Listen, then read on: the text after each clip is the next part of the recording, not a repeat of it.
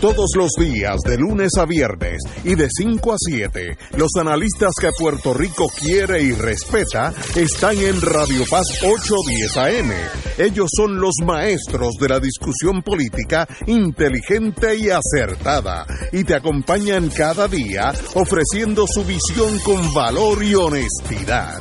Fuego Cruzado con Ignacio Rivera, Néstor Duprey y Carlos Gallizá comienza ahora.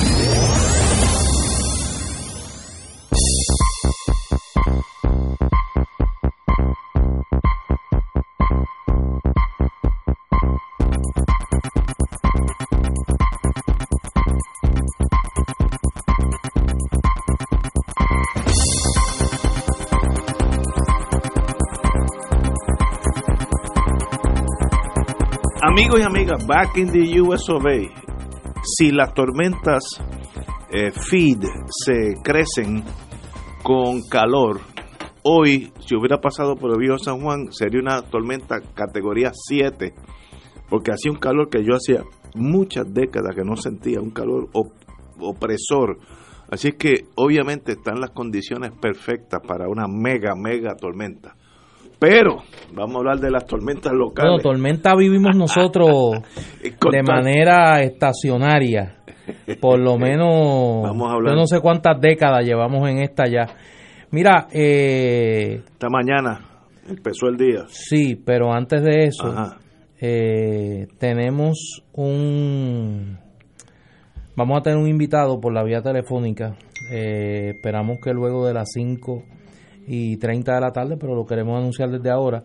eh, don Alberto Duarte, que fue la persona que ayer denunció eh, el hallazgo de miles de botellas de agua en la pista Allí creo que del aeropuerto de Ceiba. cerca de un millón de botellas. Sí, yo eh, voy a emitir un voto disidente de lo que ha sido la tendencia mediática hoy. Obviamente nosotros, para que no se nos acuse de estar enajenados, pues tenemos que empezar con el tema del arresto de el senador Abel Nazario.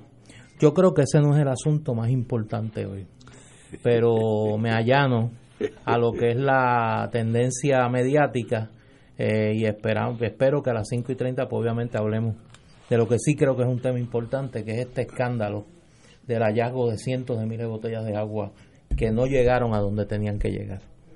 Vamos a eso ahorita porque eso es, serio, vamos a ponerlo así. En la mañana de hoy yo estaba en el proceso de afeitarme, a eso de las seis y pico, cuando oigo que arrestaron, al, para mí será siempre el, el alcalde, aunque es, es senador, pero para mí es el alcalde de Yauco, Abel Nazario, quien conozco personalmente, y me sorprendió y yo me imaginé lo peor, que tenía uno o dos millones de pesos debajo de la cama, me acuerdo aquel caso de educación de Fajardo, me, digo, a la que yo conozco bien poco el ser humano, porque si hay alguien que rompe ese esquema, por ejemplo, vive con su mamá en una casa humilde, su carro no es un Bentley, eh, vive un- la vestimenta es normal, así como todos nosotros, así que no, no tenía las características de el que coge dinero del municipio y se lo mete en el bolsillo. Estuve preocupado toda la mañana hasta que oí la Fiscalía Federal y el FBI hablar del caso y el caso no es de apropiación ilegal personal. En inglés en mis tiempos, ahora debe haber otros delitos porque todo eso ha cambiado. Se llamaban misapplication of money. Y es unos delitos muy técnicos y son delitos, no estoy aquí minimizando nada, pero son delitos que vamos a para que la gente lo entienda fácil. Si el Departamento de Corrección Federal eh, manda un millón de dólares para corrección federal y el gobernador usa parte de ese dinero para arreglar las calles, pues técnicamente eso es un delito porque ese eso se llama earpick, eh, earmark. Eh, ese dinero iba para corrección, había que usarlo en cárceles, etcétera, no para arreglar la entre Jayuya allá y, y adjunta. Así que es un delito. Me da la impresión que ese es el delito que se cometió por que se imputa al señor alcalde porque no hubo una alegación de que él tomó dinero y se lo echó al bolsillo, sino que el dinero del Departamento del Trabajo Federal, que iba para dar unos empleos, de esos empleos marginales que dan los federales muchísimo, pues no le pagó a esos señores, o le pagó menos de lo que tenía que pagarle, y ese dinero, aparentemente, por lo impreciso de la acusación, se usó para cosas del municipio. Si ese es el delito, no hay duda, es un delito, tiene F en administración pública, pero no es un delito de malo mincer, no, no es malo por sí solo, sino es malo porque está prohibido por la ley. Y eso es a diferencia de otros alcaldes que lo hemos cogido robándose la segunda base. Ya eso es otra cosa. Y hay unos que vienen por ahí que ya yo sé, eso es, eso es pillaje clásico. Así que este caso yo me distancio un poco de la reacción que tuve a las 6 de la mañana. Eh, porque reaccioné y ay, pero ¿cómo es posible? Si a la que no bueno, hablé con mi esposa desayunando, uno no puede confiar en nadie. No, no, esto no es ese tipo de caso. Vamos, vamos a cogerlo más suave. Ahora, tengo, y yo, ustedes saben que yo soy pro Fiscalía Federal, pro FBI, están en mi corazón y moriré con ellos en mi corazón. Eh, cuando yo era fiscal federal y uno iba a arrestar a este tipo de personas, yo que siempre he sido práctico, padezco de eso, uno de mis cualidades y errores a la misma vez. Yo no hacía un espectáculo, llama, eh, yo llamaba, mira, me acuerdo uno que llamaba mucho en aquellos tiempos y sigue siendo un abogado de primera, Joaquín Monserrate, mira, mañana vamos a acusar a, eh, a Ignacio Rivera, el alcalde de lo que sea, o el, gerente de tráelo aquí a eso de las nueve, eh, mejor nueve y media, porque así ya tomamos café y entonces le cogemos las huellas digitales, lo llevamos al magistrado y, y no había que gestarlo. No había que ponerle las esposas. Yo sé que eran otros tiempos, pero Abel no es peligroso. Y critico el sistema federal hoy, por primera vez en muchos años, porque han formado un clase espectáculo que parecía que cogieron uno de los árabes que tumbaron las dos torres en los aviones aquellos, así de peligroso. Y ese no es el caso de Abel. Mire, a Abel Nazario yo lo arresto por fax. Si le mando un fax y le digo mañana venga aquí a la oficina central mía o eh, en la Chardón a las 10, él va a estar allí. Así que critico el, el, el affair este mediático de esposa, el, retrato del esposado, qué cosas y como dije, hay un delito técnico, no estoy diciendo que no hay, no estoy diciendo que es inocente, yo no sé si es inocente, se presume inocente, pero esos casos yo bregué con ellos y hay casos que sencillamente se cometen técnicos.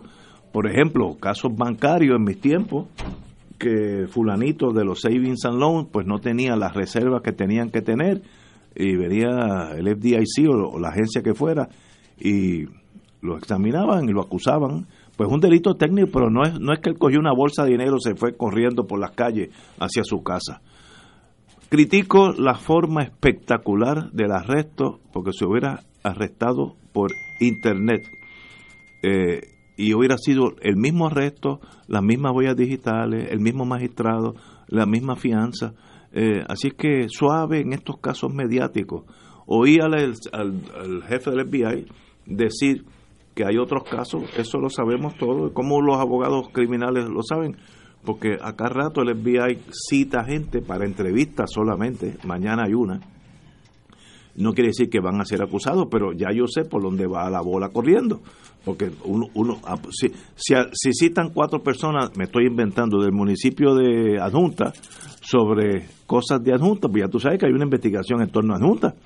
Eh, eh, y esto me lo acabo de inventar, así que no hay nada malo en Adjunta.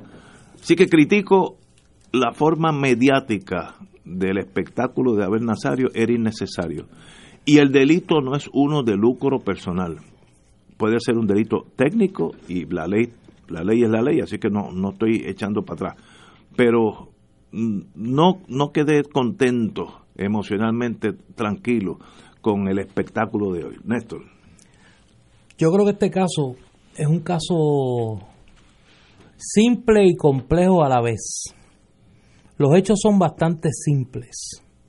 El manejo del mismo es bastante complejo Y como en tantas otras ocasiones, creo que aquí lo más importante no es lo que se vio o lo que se ve, es lo que no se ha visto y lo que parece andar detrás de esto. Y yo quiero, más que lo que pasó, pues, lo que creo que está detrás de esta, de esta trama. Pues los hechos son muy sencillos. Abel Nazario, como alcalde de Yauco, eh, incumplió un acuerdo con el Departamento del Trabajo Federal para pagarle a 177 empleados del municipio un dinero que la deudaba por concepto de trabajo voluntario, entre comillas, o un trabajo prorrateado, es decir, llegaba a un acuerdo con los empleados y le decía, yo te voy a pagar tanto, tú vas a trabajar tantas horas, equivalente a dos horas adicionales, y yo te las pago después. El problema parece ser que le dijo al Departamento del Trabajo Federal que la había pagado a los empleados y que eso no es correcto. Le adeudaba ese dinero. Y eso puede ser un delito, eh, obviamente de lo que explica la Fiscalía Federal y el FBI, parece que esos son los hechos. Esto no debe ser sorpresa para los que llevamos siguiendo la cobertura mediática del desempeño de Abel Nazario como alcalde de Yauco. La Perla del Sur, en Ponce. El programa del amigo Jay Fonseca, Jay y sus rayos X, para mencionar solo dos han hecho reportajes. La Perla del Sur publicó varios reportajes sobre los hallazgos de varios informes de la Contralor Jasmine Valdivieso sobre eh, las irregularidades administrativas del municipio de Yauco bajo la incumbencia de Abel Nazario. ¿Por qué? Y esos son los hechos. Hasta ahí, hasta ahí voy a dejar lo que tiene que ver con los hechos. Ahora, ahora surgen las preguntas que me parece que son las que apuntan a lo que puede estar detrás de todo esto. ¿Por qué si esta información constaba públicamente, tanto en los informes de la Contralor Jasmine Valdivieso como en varios reportajes periodísticos, el Departamento de Justicia no había hecho absolutamente nada sobre esto? ¿El nuestro? Sí. Ah, bendito, pero... No, no, pero a eso es que voy. Y hablo del Departamento de Justicia, de la administración de Alejandro García Padilla y de este Departamento de Justicia. ¿Por qué una vez la Contralor hace el señalamiento, no se hicieron los referidos correspondientes? ¿O no se abrieron las investigaciones correspondientes? Segundo, aquí, como dice Ignacio, se arrestó hoy al, al, senador Abel Nazario en un procedimiento que a mí me estuvo bastante irregular, pensé en lo que Ignacio decía, y me estuvo curioso que al único que arrestan es Abel Nazario. ¿No habían funcionarios adicionales del municipio de Yauco involucrados en esto? Esto era un manejo estrictamente directo del alcalde Abel Nazario. ¿Dónde están los demás funcionarios del municipio de Yauco? ¿Por qué aquí no ocurre, por qué aquí ocurre todo lo contrario que ocurrió en Tuabaja? Que han arrestado a todo el mundo y acusado a todo el mundo menos al alcalde. ¿Por qué aquí es al revés? ¿Por qué aquí el primer acusado es el alcalde y no los funcionarios, los subalternos que tienen que haber sido los ejecutores de las instrucciones del alcalde? El director de recursos humanos, el director de finanzas, los supervisores de estos empleados. Tercero, como en el caso del alcalde de Sabana Grande, la fiscal federal plantea hoy que en este caso hubo enriquecimiento eh, de Abel Nazario. ¿En qué consistió el enriquecimiento?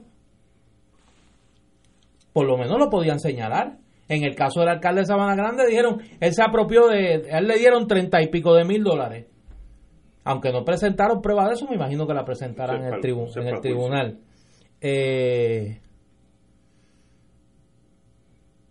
y ahora voy a señalar lo que yo creo que está detrás de todo esto. Independientemente de que aquí los hechos son más que claros, el alcalde de Yauco no le pagó a unos empleados por un trabajo realizado y le hizo la representación al gobierno federal que sí le había pagado. Esa es la alegación. Esa es la alegación. Si eso sucedió, sí hay un delito. Sí hay un delito. Sí sucedió. Ahora bien, ¿cómo es posible que el aparato investigativo de la Fiscalía Federal y del FBI hayan colocado como prioridad en los últimos seis meses dos casos de dos alcaldes que ninguno se ha robado más de, más de 100 mil dólares. En el caso de Sabana Grande, 30 mil. En el caso de Abel, no sabemos cuánto. Cuando aquí ha desfilado información y testimonio de más de cinco escándalos multimillonarios en los últimos años, donde no ha habido tan siquiera una sola acusación de la Fiscalía Federal. ¿A quién acusó la Fiscalía Federal del escándalo de los más de 60 proyectos de energía renovable que se aprobaron fraudulentamente en la Autoridad de Energía Eléctrica bajo la administración de Luis Fortuño y que provocaron que la autoridad firmase 60 contratos a empresas que se incorporaron exclusivamente para beneficiarse de unos proyectos financiados con fondos federales de la administración de Barack Obama la mayoría de ellos fraudulentos e irrealizables.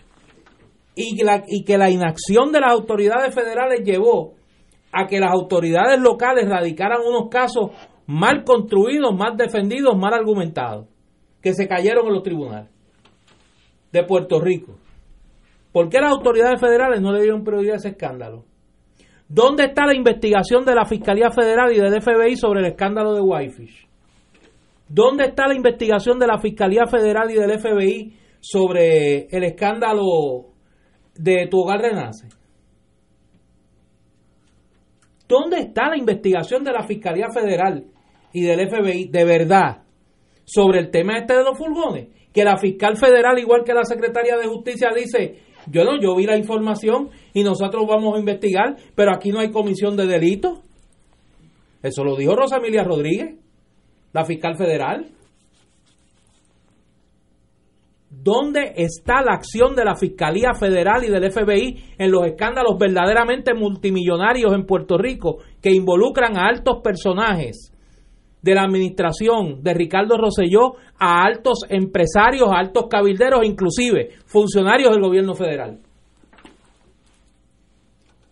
¿O es que el caso de Yauco y el caso de Sabana Grande es de mayor envergadura que esto? Yo no estoy excusando la conducta de nadie.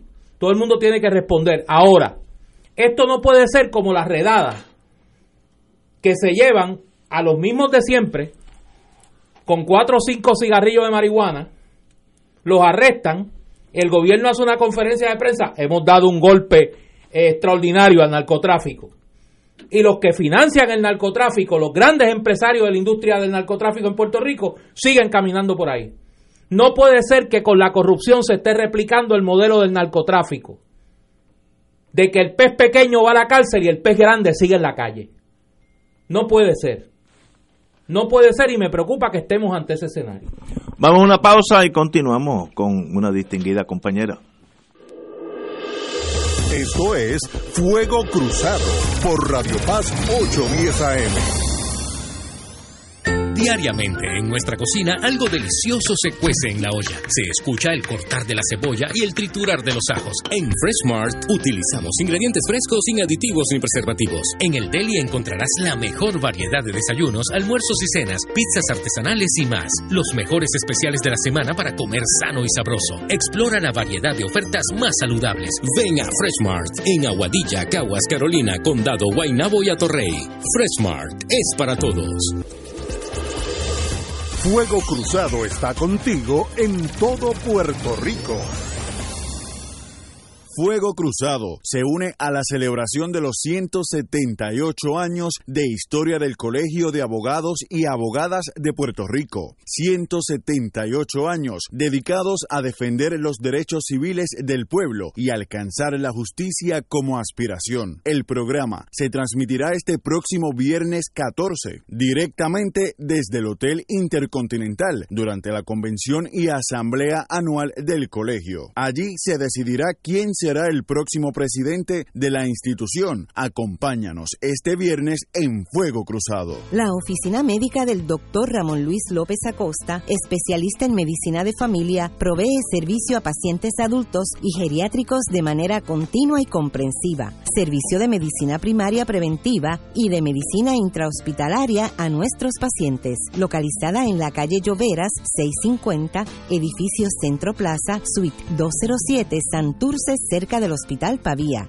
Llámenos al 787-725-7888, 725-7888 y haga una cita para evaluación. Aceptamos la mayoría de los seguros médicos Advantage y comerciales. El domingo 16 de septiembre, la Sala Sinfónica Pablo Casals se viste de gala al recibir al hijo preferido de Puerto Rico, Andy Montañez, en un concierto único y diferente. Solo Bohemia, con la inmortal voz de Andy, acompañado del trío Los Andinos, Yanira Torres y Manolo Navarro. Jazz Trío, donde acentuarán una velada dedicada al bolero y a la bohemia. Domingo 16 de septiembre, 5 de la tarde, Sala Sinfónica Pablo Casals. Boletos en Ticket Center y el Centro de Bellas Artes de Santurce. Una producción de Shownet invita a la excelencia musical de Puerto Rico, Oro 92.5. Y ahora continúa Fuego Cruzado.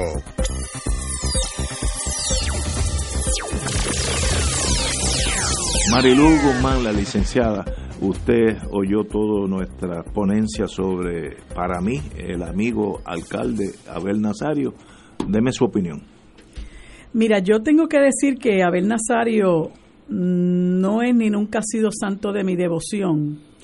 Eh, y muchísimo menos cuando yo lo vi defender a capa y espada la deforma educativa eh, y la manera en que trató a maestras que fueron allí a exponer su oposición a esa deforma educativa, incluyendo maestras de educación especial que hoy día si algún sector dentro del sistema educativo público se está viendo realmente afectado son los niños de educación especial.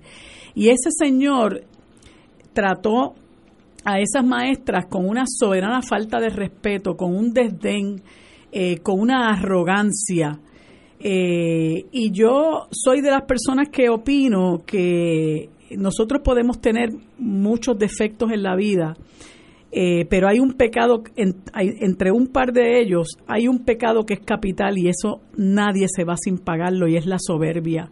Una persona soberbia a la larga o a la corta la va a pagar como sea. Yo no sé qué va a pasar con Abel Nazario. Ya él dijo que contrató a María Domínguez. Este, tiene que tener chavo para pagarle a María Domínguez, dicho sea de paso. Eh, excelente. Si escogió a María, es excelente y, abogada. Y tiene que tener chavo para pagarle también. Así que este que no se haga, este que, que no llore para que lo carguen, porque la verdad que tiene que tener chavo para pagarle a María Domínguez.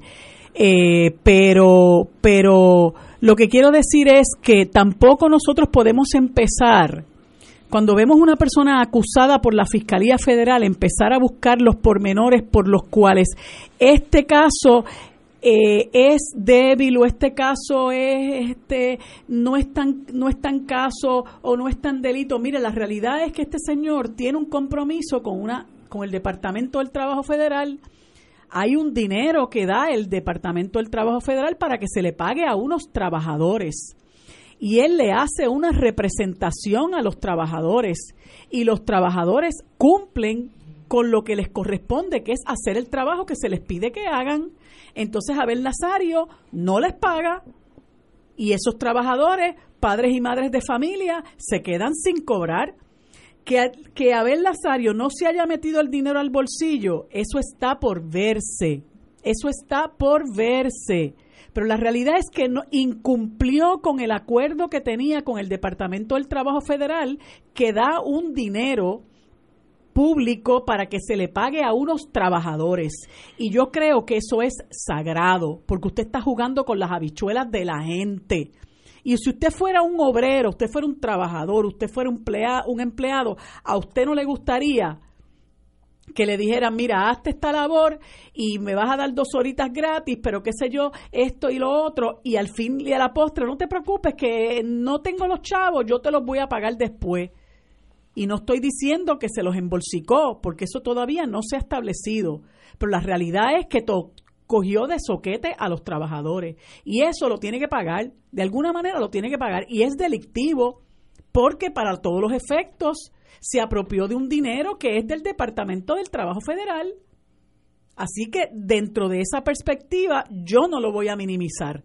Es verdad que a lo mejor no es un truán de la, de, la, eh, de la estatura de Jorge Santini o de la estatura del alcalde de Gurabo, que cuyo nombre no recuerdo ahora, eh, o de la estatura de, de, de, O'Neill, pero, pero, pero cometió una fechoría. Y entonces yo creo que en este país nosotros tenemos que empezar por procesar a todo el mundo que incumpla con las leyes, las normas, los reglamentos, porque el problema con la impunidad es que la impunidad es el germen de la corrupción. Y en la medida en que una persona ve que a aquel no le pasó nada, ah, pues yo lo voy a hacer también. Y eso es lo que continúa pasando. Ah, pues a mí eso no es nada, mira, eso es pajita que le cae la leche. Pues mire, lo siento. Usted cogió ese dinero para pagarle a unos trabajadores bajo las condiciones eh, eh, bajo las cuales se les dio el dinero, usted lo tiene que hacer. Si usted cogió los chavos para tapar otros boquetes, pues tough luck, mi hermano, va a tener que enfrentar la realidad. Ahora, lo que dice Néstor es muy cierto y es algo que a mí también me hizo clic. ¿Por qué empiezan por arriba? Porque eso no es algo que física y directamente hace el alcalde. Ahí hay unos subalternos que son los que eh, llevan a cabo la logística de, del pago, del trámite, del recibo de ese dinero, de decidir para dónde va ese dinero, y son los que manejan administrativamente esos fondos y esa gente, ¿qué está pasando? ¿O es que esa gente las tienen guardaditas porque están hablando?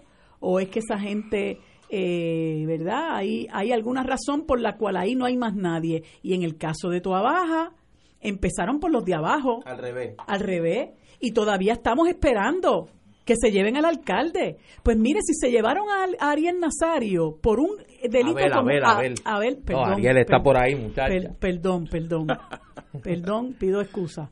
Eh, si se llevaron a Abel Nazario por este tipo de, delito, pues mire, es más o menos lo que se le podría imputar a, Vega Borges.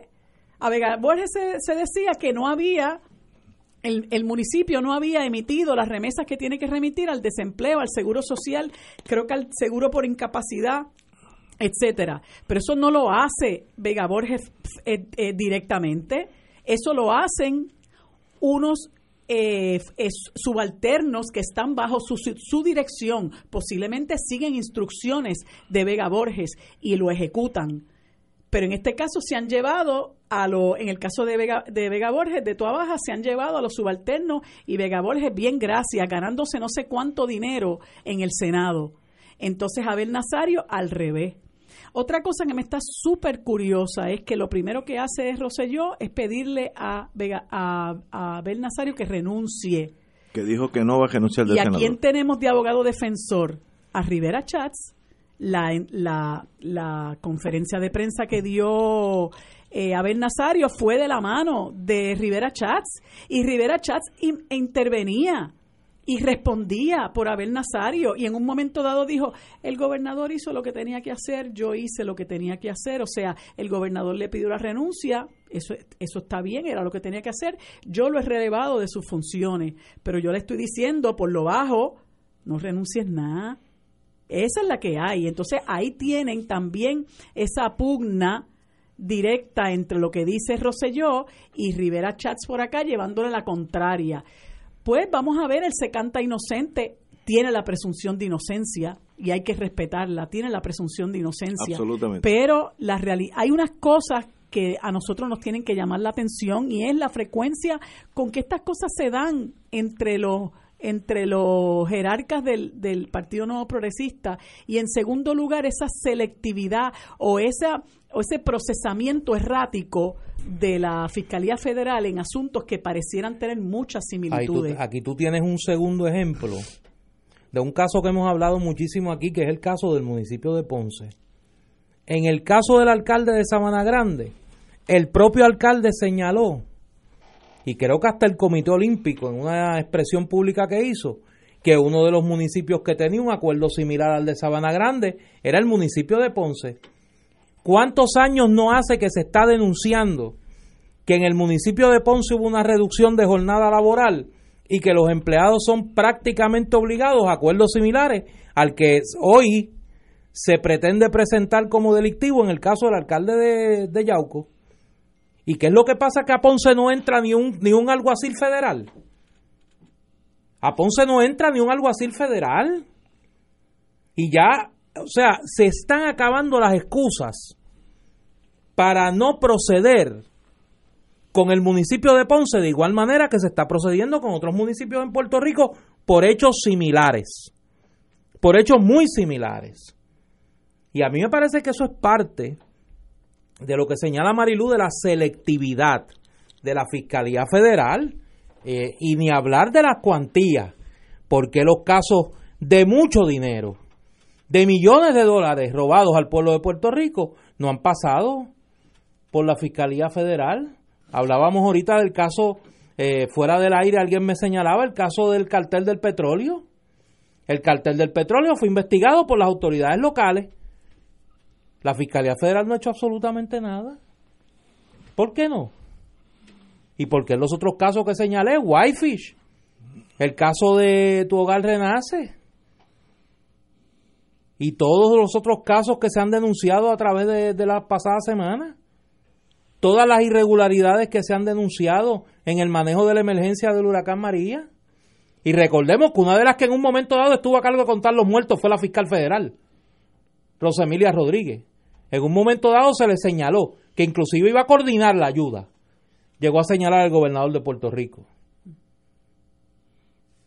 Y ni hablar de todos los manejos de Unidos por Puerto Rico. Que de eso nadie habla. Esa es como la película argentina. De esto no se habla. De los manejos graves de Unidos por Puerto Rico. Con la ayuda que se recibió tras el paso de María y que no llegó a donde tenía que llegar. Señores, tenemos que ir a una pausa, son las cinco y media. Fuego Cruzado está contigo en todo Puerto Rico. Con ustedes, Edgardo Manuel Román Espada, candidato a presidir el Colegio de Abogados y Abogadas de Puerto Rico. Nuestro colegio tiene que servir bien a la abogacía y ser voz elocuente en la defensa y promoción de los mejores intereses del país. Pido la confianza de tu voto porque cuento con un programa de trabajo completo y un equipo ágil que me ayudará a implantarlo. Para la Junta de Gobierno, apoyamos a Daisy Calcaño, Astrid Soto y Rafael Capella. Abogada, abogado, dame el equipo completo. Busca en tu correo electrónico y vota por Edgardo Román un líder para nuestros tiempos. 2.6 millones de autos en Puerto Rico, algunos de ellos con desperfectos.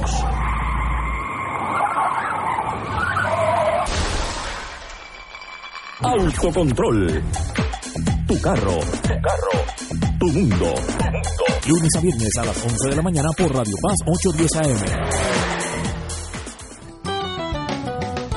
Escucha los sábados a las 5 de la tarde para servirte un programa del Colegio de Profesionales del Trabajo Social de Puerto Rico con los temas de interés a la comunidad.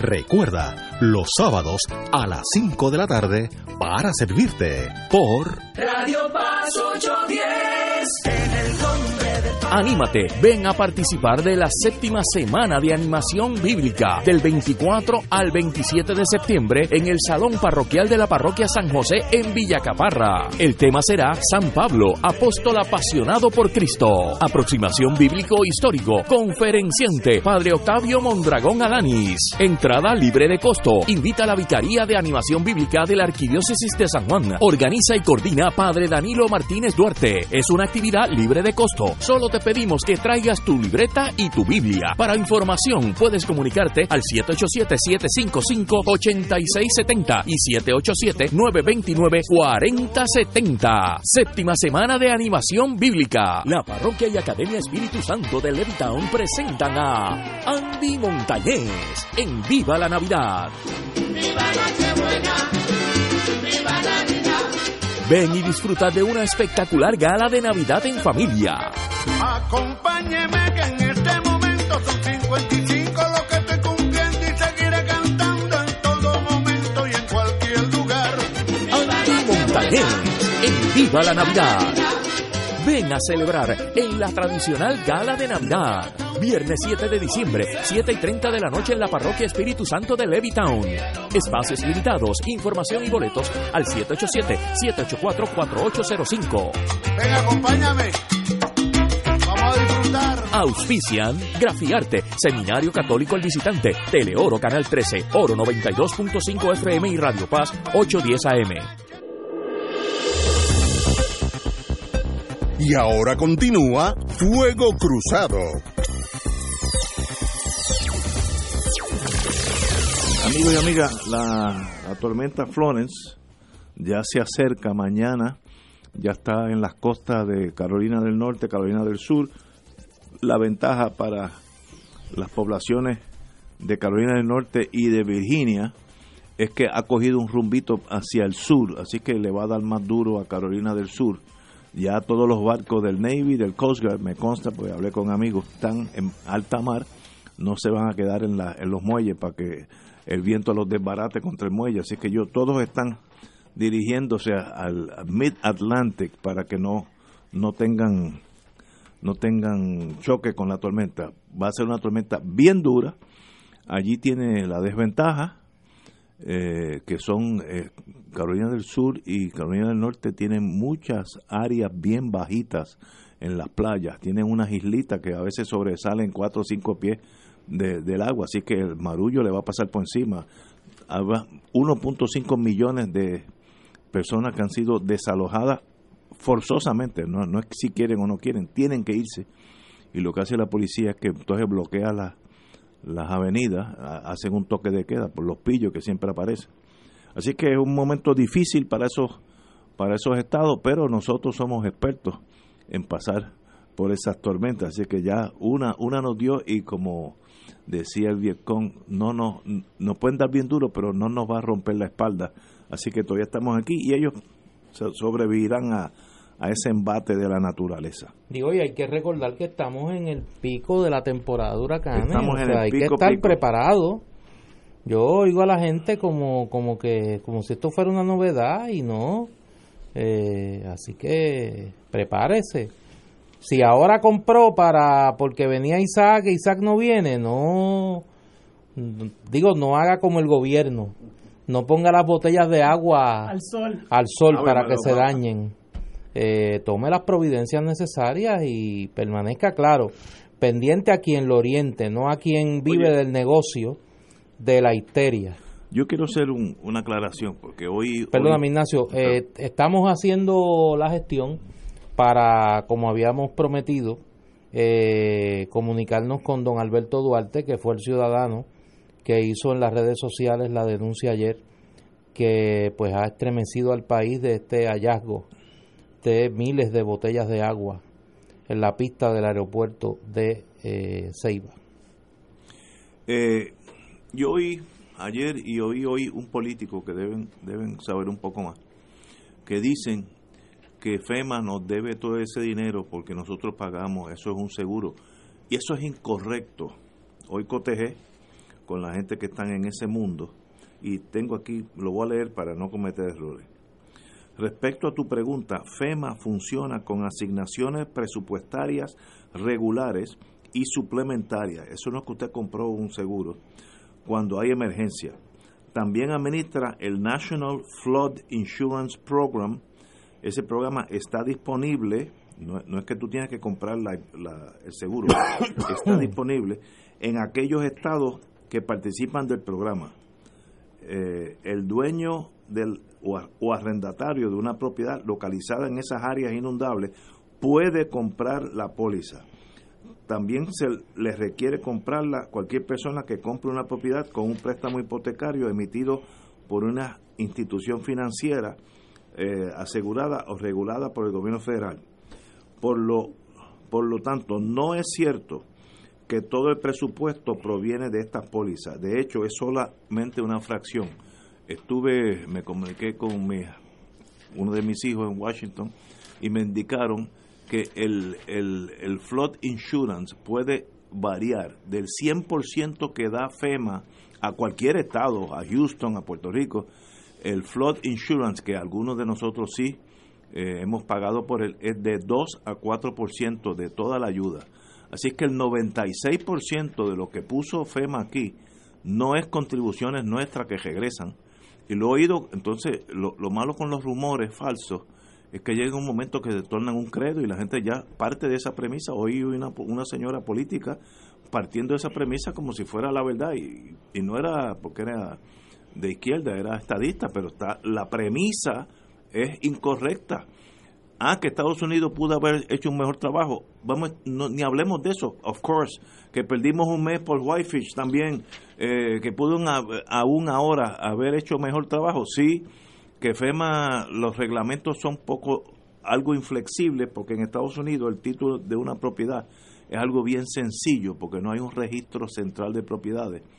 Y aquí, pues, si no tienes el título, pues no te dan la ayuda. Hubo toda esa crisis sí también estipulado, pero no brinquemos a que FEMA es un dinero que nosotros pagamos, porque eso es incorrecto el 96% de, del dinero que se recibe.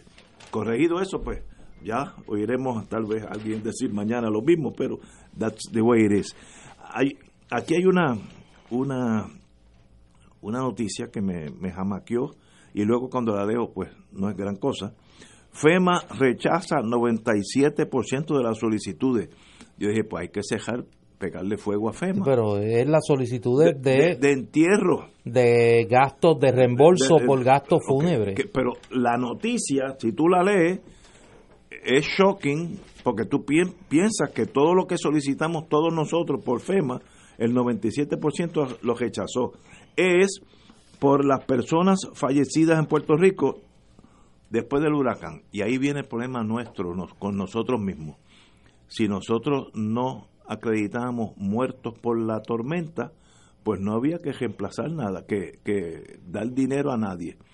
Recordemos que el gobierno estuvo sos- sosteniendo que había 64 muertos por meses y como son 64 muertos, pues las miles de personas que solicitaron reembolso, pues no cualificaban. Así que el burócrata dentro de FEMA se ampara de ese error, por no decir otra palabra, del gobierno y se muere. Pero es que eh, los muertos de FEMA lo- fueron 64, ya esos están pagados. Los otros fueron después y no están relacionados con, con, con la tormenta. Pagamos por nuestro error con, lo, con la burocracia de FEMA. Le estoy echando culpa a los dos, porque FEMA debiera saber mejor, pero los burócratas son burócratas. Y eso es como una enfermedad terminal, eso no tiene cura. Oye, ayer yo no, no comenté una noticia que se, que se publicó en las redes sociales y que pues con tanta cosa que ha ocurrido en el país en, en los pasados días, pues no creo que se, que se le dio el, el realce correspondiente. Y es la convocatoria que hizo ayer el Partido Popular para la radicación de candidaturas para la, la elección que se va a celebrar en la Asamblea General de la colectividad, que no se ha dicho la fecha, pero entiendo que va a ser a finales de noviembre, principios de diciembre de este año. Me estuvo curioso cuando leo la convocatoria que firma el secretario general del Partido Popular, el alcalde de Isabela, Charlie Delgado, que entre los puestos que se abre eh, a radicación de candidaturas se encuentran un representante por cada una de las ocho directivas regionales. Eh, eso incluye al distrito de San Juan. El reglamento del Partido Popular señala que el alcalde de San Juan será eh, representante del distrito de San Juan en la Junta de Gobierno del Partido Popular si el alcalde es, un, es alcalde del Partido Popular Democrático. Esa es la razón por la que la alcaldesa de San Juan, Carmen Yulín Cruz, a pesar de que renunció a la vicepresidencia del Partido Popular, no podía en efecto renunciar a su escaño en la Junta por el distrito de San Juan porque el reglamento no provee para que otra persona la sustituya, porque ella es la alcaldesa de San Juan y el reglamento dice que si el alcalde de San Juan es popular, él es, él es el que ocupa esa, esa silla. El, ¿En qué momento el Partido Popular enmendó su reglamento para despojar a Carmen Yulín Cruz de su puesto en la Junta de Gobierno por el Distrito de San Juan? Yo no sé.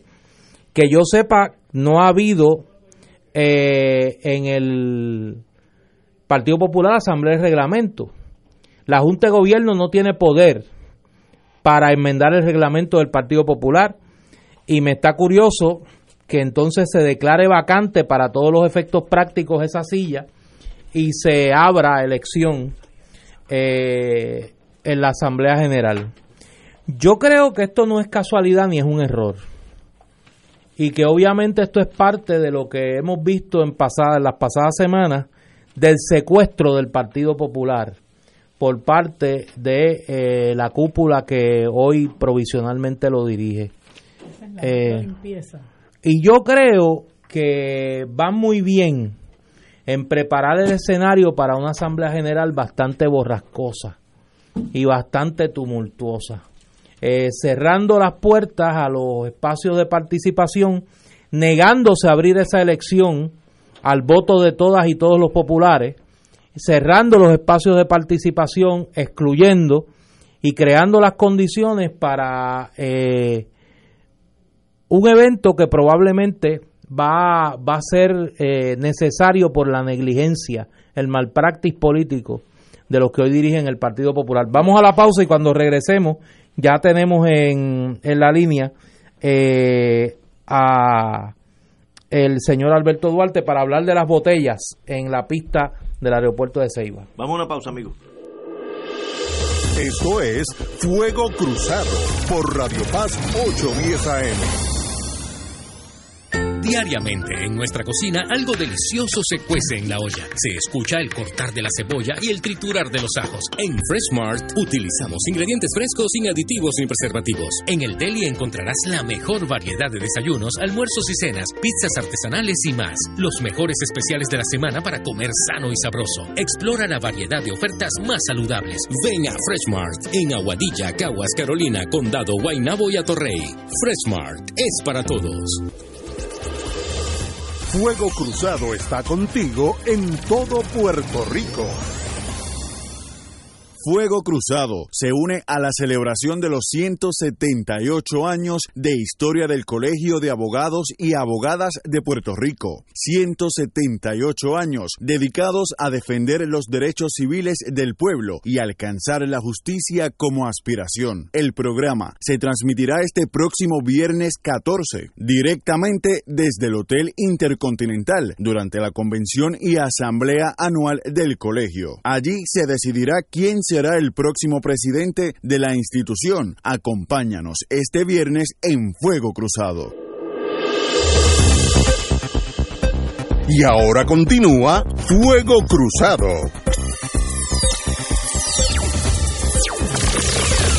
Regresamos, amigas y amigos, a Fuego Cruzado y como habíamos anunciado desde el inicio del programa, tenemos con nosotros en línea al señor Alberto Duarte. Ayer en la tarde se dio cuenta a través de las redes sociales y comenzamos a recibir varios eh, analistas una fotografía de una gran cantidad de cajas de botellas de agua en la pista del aeropuerto de Ceiba. Yo tengo que confesar que yo fui de los que eh, me, me creí cuando vi originalmente esta foto que era un fotomontaje y de hecho varias personas que me la enviaron que pues me merecen la total credibilidad pues tuve momentos medio embarazosos con ellos porque le insistí de que había que verificar si en efecto esto era una foto genuina, ¿no? Y luego en la tarde se publicó en las redes sociales una información bastante precisa de, este hallazgo por parte del señor Alberto Duarte. Eh, gracias a la gestión de unos amigos hemos logrado localizarlo y quisiéramos un poco conversar con él sobre la información que él da a conocer. Eh, don Alberto, saludos y bienvenido a Fuego Cruzado. número uno, yo hice un tweet esta mañana referente a la situación. Yo no hablé en calidad ni, ni en miembro de ejército de Estados Unidos, ni en ningún momento hice aclaraciones como on behalf of no, hablé en representación de nadie del, de parte del gobierno. Yo hablé como un ciudadano que me la información porque las personas que me la dieron, que me llamaron, y no fue, no fue ayer tampoco, me vienen diciendo todo ese tiempo de lo que estaba pasando, pues ya lo sabía desde antemano y lo, lo ventilé en las redes sociales. Eh, como un simple hecho de un ciudadano normal de cualquier cosa que se en las redes sociales que después pues la prensa sale a reducir. ¿qué pasa? este en mi tweet que yo pongo, sabes en Twitter hay una, hay una reducción de caracteres. Y por X o Y razón, creo que por la cantidad de puntos que yo puse, me van a más de algunos 140, 200 caracteres y en una parte puse el gobernador de instrucciones este, de cesar la operación, la distribución, porque el tiro lo reportaron, el tiro lo reportaron y se borró, no sé por qué razón. Pero quería aclarar que cuando hago referencia al gobernador, hago referencia no a esa persona, de que él fue quien de las instrucciones directas, sino hago referencia a que en efecto fue el gobierno. Este, cuando me llega la información, me dice, "Mira, está pasando esto, está haciendo esto, porque estamos aquí. Nosotros somos los que estamos protegiendo esto, es una empresa privada y, y esto es lo que hay. Entonces yo digo, de verdad, no lo creo. ¿Qué pasa? Que esa información me en las redes sociales desde febrero. Desde mediados de febrero que empezaron con la distribución de esa área hacia esa pista. Esta información empezó a correr, vamos a decir, como para los 20 y algo de febrero. Y siguió más, pero nadie le dio importancia. ¿Por qué? Porque no había una foto tan clara y tan tan tan tan fuerte que llamara la atención como la que publicó, que se publicó en Facebook, que sale el pelo azul por encima y eso. Vamos, eh, don Alberto, usted me, escu- usted me escucha. Sí. Vamos, va- vamos un poco con calma. Luego de usted aclarar que usted hace esa expresión en su carácter personal. Para los que no han visto su tweet y para los que no han seguido eh, esto en las redes, ¿cuál es la información que usted dio a conocer? Mira, le puse en el tweet eh, esas botellas de agua empezaron a ser llevadas a ese sitio. Es, si es tienen la foto del tweet porque como lo borraron, eh, lo reportaron. Pero básicamente fue que para febrero del, del 14 al 17 más o menos en esa fecha, se empezaron a llevar los vagones, eran 40 vagones diarios, 24 a 7 semanas entraron ahí 40 vagones diarios a dejar todas estas paredes de agua esa área obviamente pues se custodia con personal de seguridad que no son ni del Estado, ni, son militares, ni son policías, ni son este, paramilitar, no, es una compañía privada que te dedica a ofrecer un servicio de protección. ¿Qué pasa? En esa área empezaron a llegar todos estos cargamentos de agua. Esa agua, según los mismos choferes, dicen, no, la estamos recogiendo porque fuimos a el gobierno, el gobierno la va a poner aquí porque la van a vender para los um, para los, los retail stores, como estas empresas grandes, las multinacionales y eso así, este, y los pequeños y medianos empresarios, pues se las vamos a dar, se las vamos a vender. Lo que vamos a darles a precio de quemazón, como dices, porque tenemos que salir de ellas, un montón de paletas, había 25 mil paletas mal contadas. ¿Quién iba a vender, Entonces- quién iba a vender las paletas? El gobierno. El gobierno. El A la empresa, la que el gobierno le iba a. ¿quién le dio, quién dio esa información? Los mismos que la estaban llevando allí. ¿Que eran de dónde? ¿De era una empresa privada del Sí. propio gobierno? De una empresa privada, sí, no, de una empresa privada que se contrató de logística, se contrató para hacer esto. Una empresa Pero- privada, una empresa privada de logística. Sí, una empresa privada de logística y de transportación Sí. se contrató para hacer el movimiento de esa agua, de esos vagones, porque ellos tienen el personal, tienen el equipo, tienen los procesos. Entonces, cuando se lleva eso allá, se llevan esas cargas de agua, allá se empiezan a almacenar toda esa agua, era con la intención de venderla. ¿Por qué? Porque según ellos mismos, que eso fue lo que causó indignación a mediados de febrero y marzo, este fue porque luego de una reunión de empresarios, los empresarios le dijeron al gobierno, mira, ustedes siguen regalando cosas, nuestro nuestro equipo, nuestra, nuestra mercancía se va a dañar porque nos están vendiendo, no la podemos vender porque ustedes están regalando todas las cosas. Nosotros necesitamos que ustedes de regalar cosas que ustedes están regalando porque lo que nosotros estamos eh, trayendo a Puerto Rico, lo tenemos estoqueado, no lo podemos vender y eso va a reducirse, ya va a, a, traducirse en cesantía. O sea, vamos a empezar a despedir empleados porque nuestro mercado no se está moviendo. No sé si, me, si te hace sentido. Claro, si no venden en la venta, van a tener que despedir a las personas. Pues el gobierno decide entonces como que paralizar la distribución grande y empezó a dar poquito a poquito. Allí, de la información que, me, entregaron a mí, que la persona me dice, mira, míralo aquí en foto, lo que pasa es que no las puedo sacar porque no las puedo dar por enseñar porque saben ellos. Ahí llegaron senadores y llegaron representantes y llegaron los alcaldes a buscar agua porque se enteraron que estaban ahí y se la y le prohibieron el paso. O sea, no les dieron, no les dieron el agua, prefirieron que se que se continuara dañando allí. La dejaron allí porque no tenían, este, no tenían autorización para entrar más allá del límite donde yo estaba. No se podía. Y las aguas se quedaron allí. Absurdo. ¿Qué ocurre?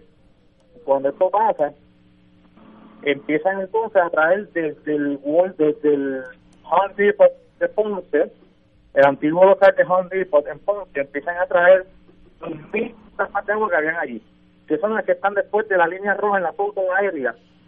Esas partes de empezaron por allí.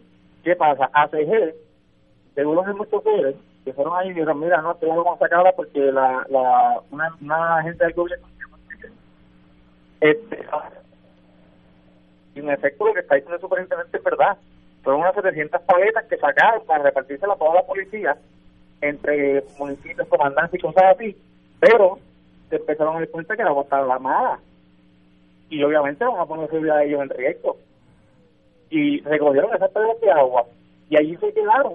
Allí están todavía, que creo que uno de las emisoras también fue y publicó una foto en vivo, ellos allí sacando videos y las fotos están allí todavía. Eso fue en mayo cuando ellos repartieron esa agua. Esa agua está ahí desde febrero. Lo increíble de esto, por lo menos, por lo menos para mí, es que si esta información, hoy, hoy yo escuchaba esta mañana en Noticentro 4, eh, al amanecer, que la, la compañera Mónica Candelario le preguntaba al alcalde de Ceiba, por ejemplo, cómo es posible que se sepa desde ese momento que esta, eh, porque esto no son dos botellas de agua ni una cajita de agua, o sea, estamos hablando de miles de botellas de agua. ¿Cómo es posible que esto no se haya denunciado? Yo te voy a explicar por qué. Porque las personas que trabajan en el gobierno tampoco no son mediocres. No se hacen pasar pero Cuando tú vas a guardar, un, por ejemplo, el dice, si tú vas a, un sitio donde no hay gasolina ahora mismo, que no hay gasolina, vamos a poner exactamente lo que pasó en día. No hubo gasolina, no había hielo. ¿Qué empezó a ocurrir? Por los troces. La policía tuvo que cortarlo, ¿verdad? Pues qué pasó, dicen, mira, vamos a usar esto aquí en para esto aquí está legítimo. Aquí no llega la señal de radio como quien dice vamos a este espacio porque por logística te dice que es un es un, un producto que todo el mundo necesita que es de primera necesidad todo el mundo lo quiere y tú te crees que como está la criminalidad en Puerto Rico y la gente se llega a enterar que allí ¿por qué tú le contratar una compañía con armas largas y todo eso a dar custodias allí? encontrar un sitio baldío lejos que no va a ser fácil llegar donde es fácil acceso por eso fue que se tardó tanto si no fuera aéreo esto no sale a la luz pública porque aunque se, se tiraron, como dicen por ahí, spoilers, se tiraron dos o tres tweets, se tiraron dos o tres fotos, pero otra vez. Hay tantas cosas en las redes sociales que uno no sabe si es cierto o es falso, uno no sabe si creerlo o no creerlo. Pues por eso es que este, hasta que no, es, hasta que sale esta foto este completa, no es hasta que sale esta foto completa aérea que entonces se toma en seriedad el asunto. Porque estas fotos se les enviaron a los medios de prensa y se les envió a la prensa. Ellos no hicieron nada y se le enviaron a varios medios de prensa para febrero, para finales de febrero y marzo, y no hicieron nada. Pero ahora, como explotó el boom porque tiraron una foto aérea, ahora todo el mundo está en el corre y corre y quiere saber. ¿Desde cuándo? hubieran prestado un poco más de atención en febrero, esas aguas se pudieran haber repartido. O sea que lo que usted me está diciendo, lo que usted me está diciendo es que esto se denunció desde febrero. Desde que se comenzó a desde sí. Desde que se comenzó a llevar estas botellas de agua allí a la pista del aeropuerto de Ceiba. No desde que se comenzó a llevar, porque cuando la comenzaron a llevar era porque iban a venderla. Y el agua, esa agua era un, un excedente que había sobrado de FEMA, que toma todo el gobierno para que sea responsable de la entrega, porque ese no iba a estar todos los días atrás del agua, repartiendo la casa por casa. Al inicio, le, le voy a pedir, le voy a pedir que con mucha calma, eh, al inicio su- sus expresiones no se escucharon bien. Yo le voy a pedir que con mucha calma repase otra vez y abuso de su tiempo lo que usted me señala de lo que usted escribe en su tweet originalmente, desde cuándo se está llevando esta agua allí, quién es, por qué y para qué. Mira, se empezó a llevar desde mediados de febrero, entre los días 10, décimos de febrero. Yo puse entre aproximadamente 15 al 17, 14 al 17, no recuerdo ahora muy bien porque vamos punto a la, a la noticia. Yo puse desde el 15 al 17 de febrero más o menos, el 18 ya estaban todas las paletas allí, aquí yo estaba lleno de paletas. ¿Cuántas paletas? Un montón de paletas allí. ¿Como cuántas? No, a- una, can- no, una cantidad determinada, una cantidad bastante razonable que no te puedo decir, mira, porque no, no, yo no estuve presente allí, ¿me entiendes? Ok, sí, sí, sí.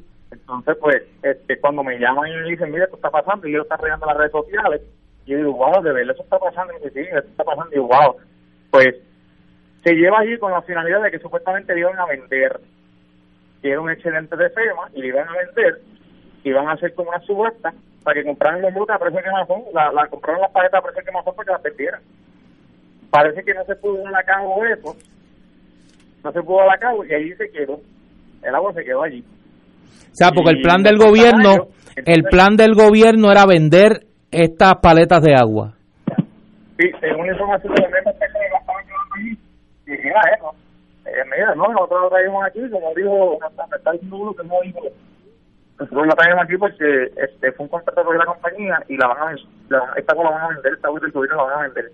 Porque van a recuperar un poco de la pérdida de la compra de esas aguas. Esa fue la primera intención. Después, pues, obviamente, cuando los empresarios tengan grito en el cielo, mira, que los empresarios que empleados y voy a hacer mi. Porque si te siguen regalando vagones de comida y vagones de ropa y vagones de agua, pues, tú sabes, la necesidad no está. No no no tengo venta, no puedo vender. No puedo, hacer, no puedo sostener mis empleados ni mi negocio.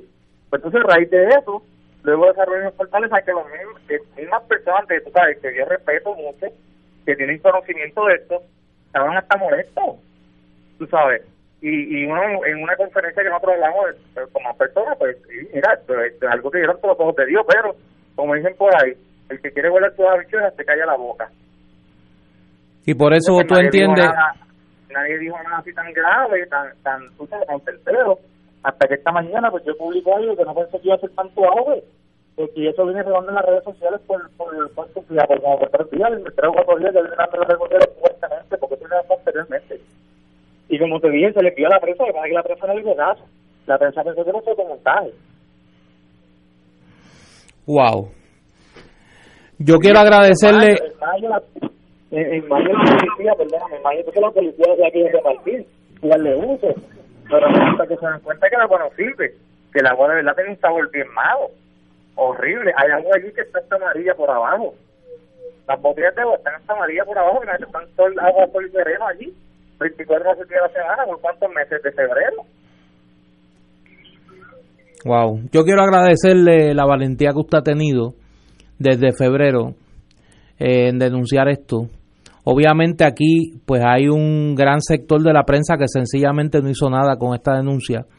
No es hasta ayer que surgen estas fotos aéreas y que pues esto comienza a tener un revuelo mayor que pues muchos nos damos cuenta de esto. Yo honestamente le digo, no había visto estas fotos hasta ayer. Que me las envían e Te van a inmediata. Te van a seguir sorprendiendo lo que va a ir saliendo. O sea, este, la misma gente que es la misma policía, que son pilotos de la misma policía, cuando sobrevuelan y encuentran cosas que ellos mismos dicen que esto, tú sabes, que esa información no es con nosotros que estamos en el campo de la seguridad. Y todo el mundo se conoce, igual que la prensa, todo el mundo se conoce lo que dicen en la, en la calle, todo el mundo conoce el cochín del barrio, cuando uno está en ese mercado. Tú sabes, y se van a seguir enterando, no se sorprendan, te lo digo, no se sorprendan de lo que va a seguir saliendo. Pues estaremos Es doloroso, es bien doloroso. Gracias Alberto por su por su colaboración y por haber aceptado hablar con nosotros. Muchas gracias. Señores, vamos a una pausa, amigos. Fuego Cruzado está contigo en todo Puerto Rico. Aquí la llama se enciende cada tarde a las 5 porque escuchas Radio Paz 810 AM, WKBM San Juan y retransmite en diferido WOROFM Corozal San Juan, la Casa de Fuego Cruzado, el programa de más credibilidad en la radio puertorriqueña.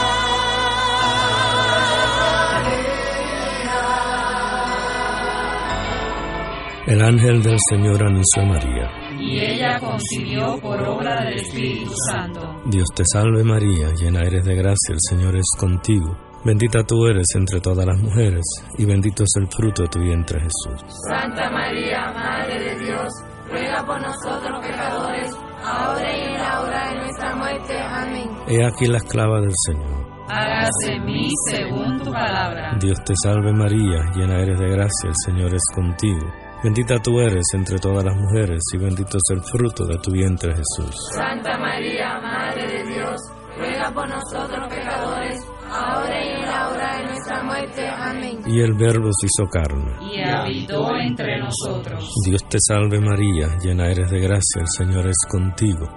Bendita tú eres entre todas las mujeres y bendito es el fruto de tu vientre Jesús. Santa María, Madre de Dios, ruega por nosotros pecadores, ahora y en la hora de nuestra muerte. Amén. Ruega por nosotros, Santa Madre de Dios. Para que seamos dignos de alcanzar las promesas de nuestro Señor Jesucristo. Oremos.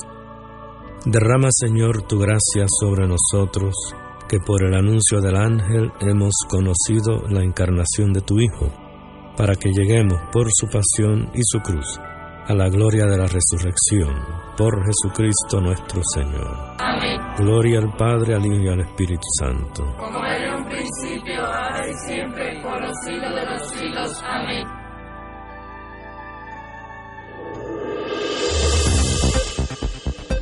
Y ahora continúa Fuego Cruzado.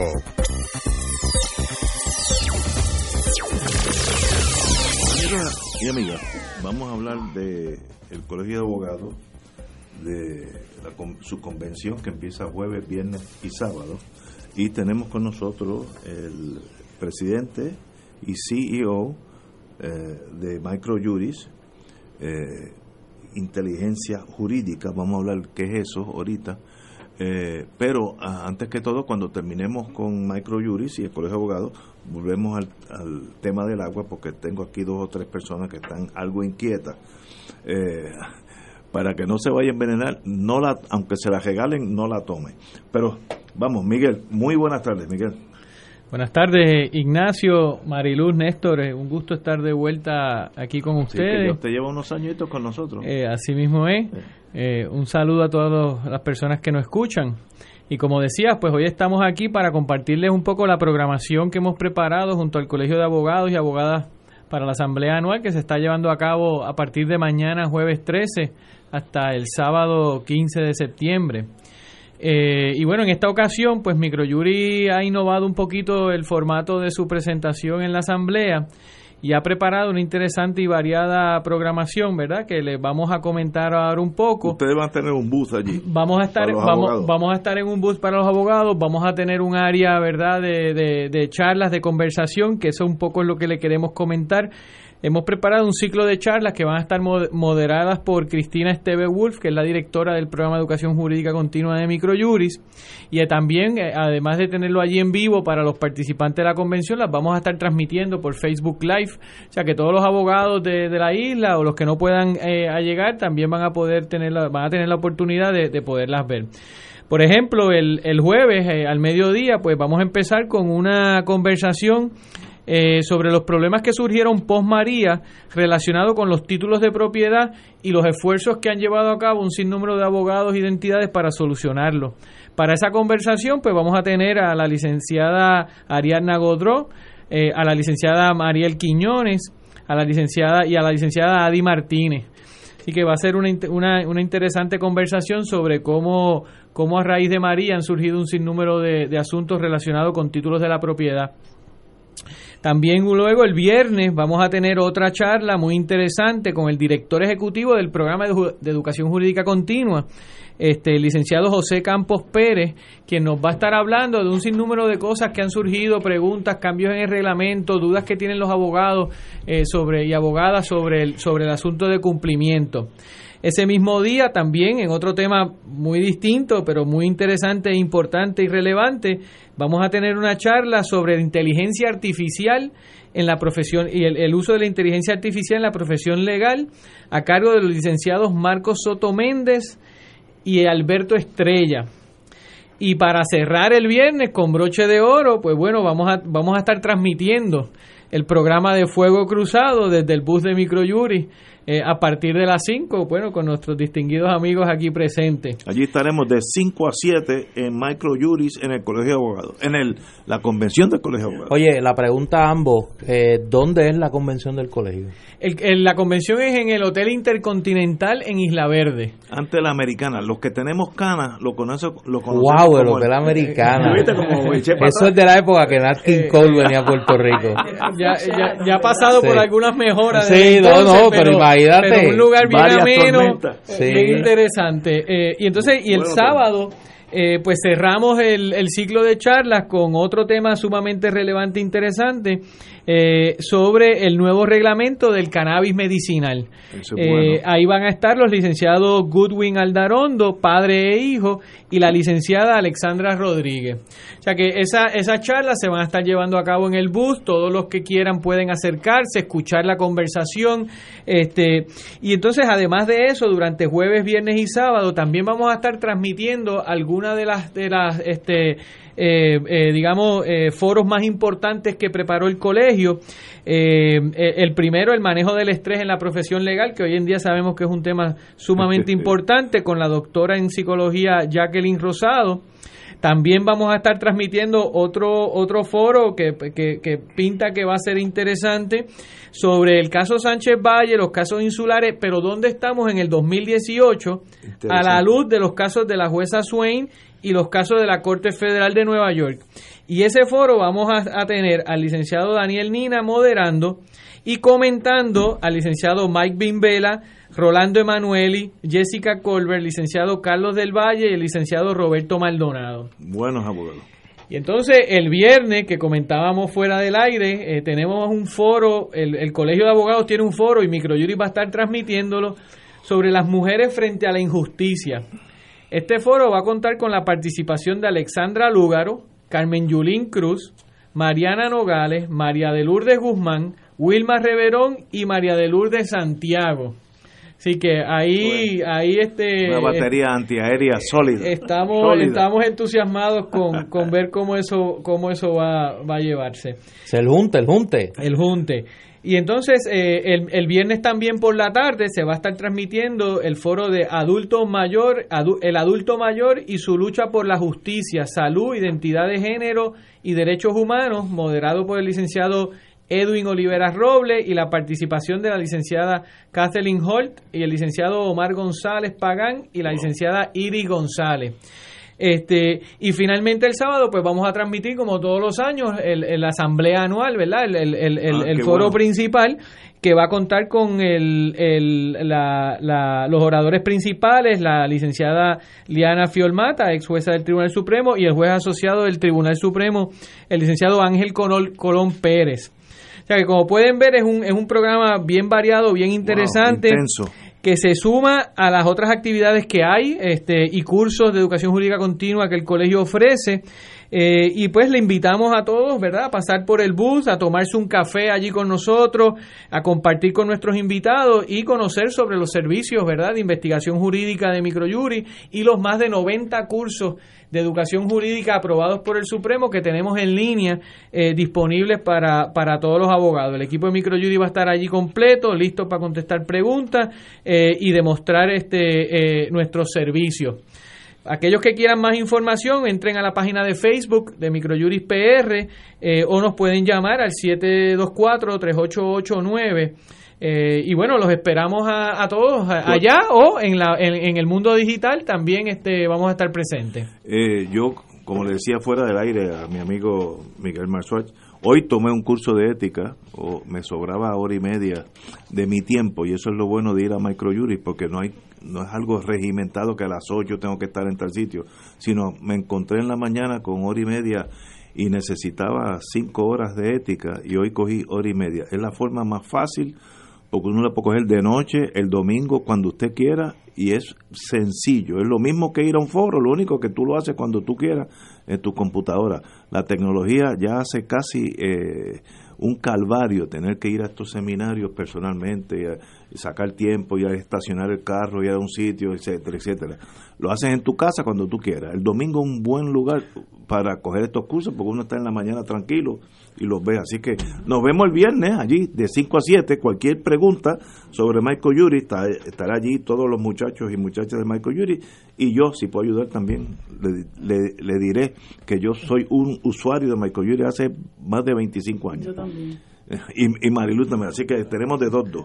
Muy agradecido, muchas Pues, gracias. Miguel, un privilegio tenerte aquí con nosotros. Siempre es un gusto Y nos vemos, con nos vemos el viernes. Así mismo a- es, a- esperamos tener una, una buena audiencia allá y, y pasar un buen rato. Señores, vamos a una pausa, amigos. Esto es Fuego Cruzado por Radio Paz 810 AM.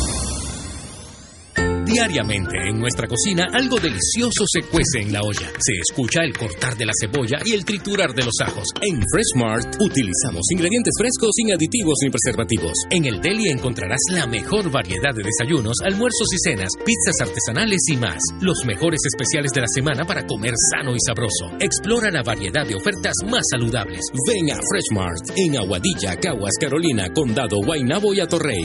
Freshmart es para todos. Fuego Cruzado está contigo en todo Puerto Rico.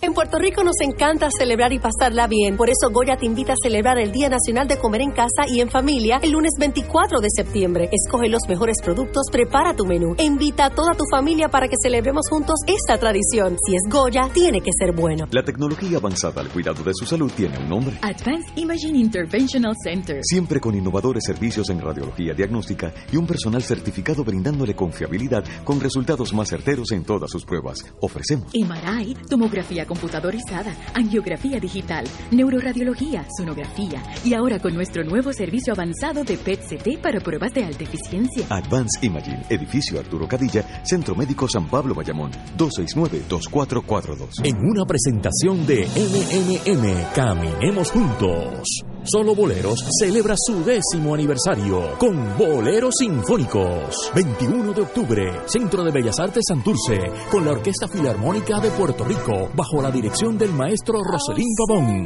y las voces de Michelle Brava, Rafael José, Aidita Encarnación, el niño Fabián André, Dani Rivera, con la participación especial del trío Los Andinos y José Nogueras. Boleros Sinfónicos, domingo 21 de octubre, 5 de la tarde, en la sala de festivales del Centro de Bellas Artes de Santurce. Compra tus boletos en Bellas Artes 787-620-4444 y Ticket Center 792-5000. Mucho más que una canción. Boleros sinfónicos. Produce PSB. Te invita Oro 92.5, la excelencia musical de Puerto Rico y Radio Paz 810 AM. Con el coauspicio de aceite de oliva Goya, aclamado mundialmente. Laboratorio Clínico Marbella en Vega Baja y manteca de ubre La Vaquita. Y ahora continúa Fuego Cruzado.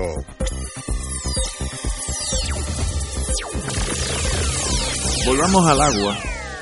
Y la foto que nos envió este señor. eh, Alberto Duarte. eh, parece una pista de aterrizaje. Literalmente azul claro, azul celeste, la, porque la botellita tiene un plástico azul celeste.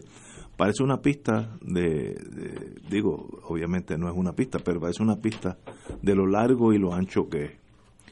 Y eso demuestra una ineptitud cuasi criminal cuando ese ahí hay miles de miles de dólares en agua botado la transportación nada más el agua transportarla el agua es un, un, un líquido que pesa muchísimo para su volumen por tanto transportar agua en furgones sale carísimo y coger decían ayer que eran más de casi un millón de botellitas de agua y dejarlas allí a la intemperie es algo que no, se, no, no tiene paralelo. Mire, hubiera sido mejor que se lo hubieran hurtado y robado, porque por lo menos si las robas, las vendes en el bar de Chencho a un precio barato y, entra en circulación esa agua buena al pueblo de Puerto Rico necesitada.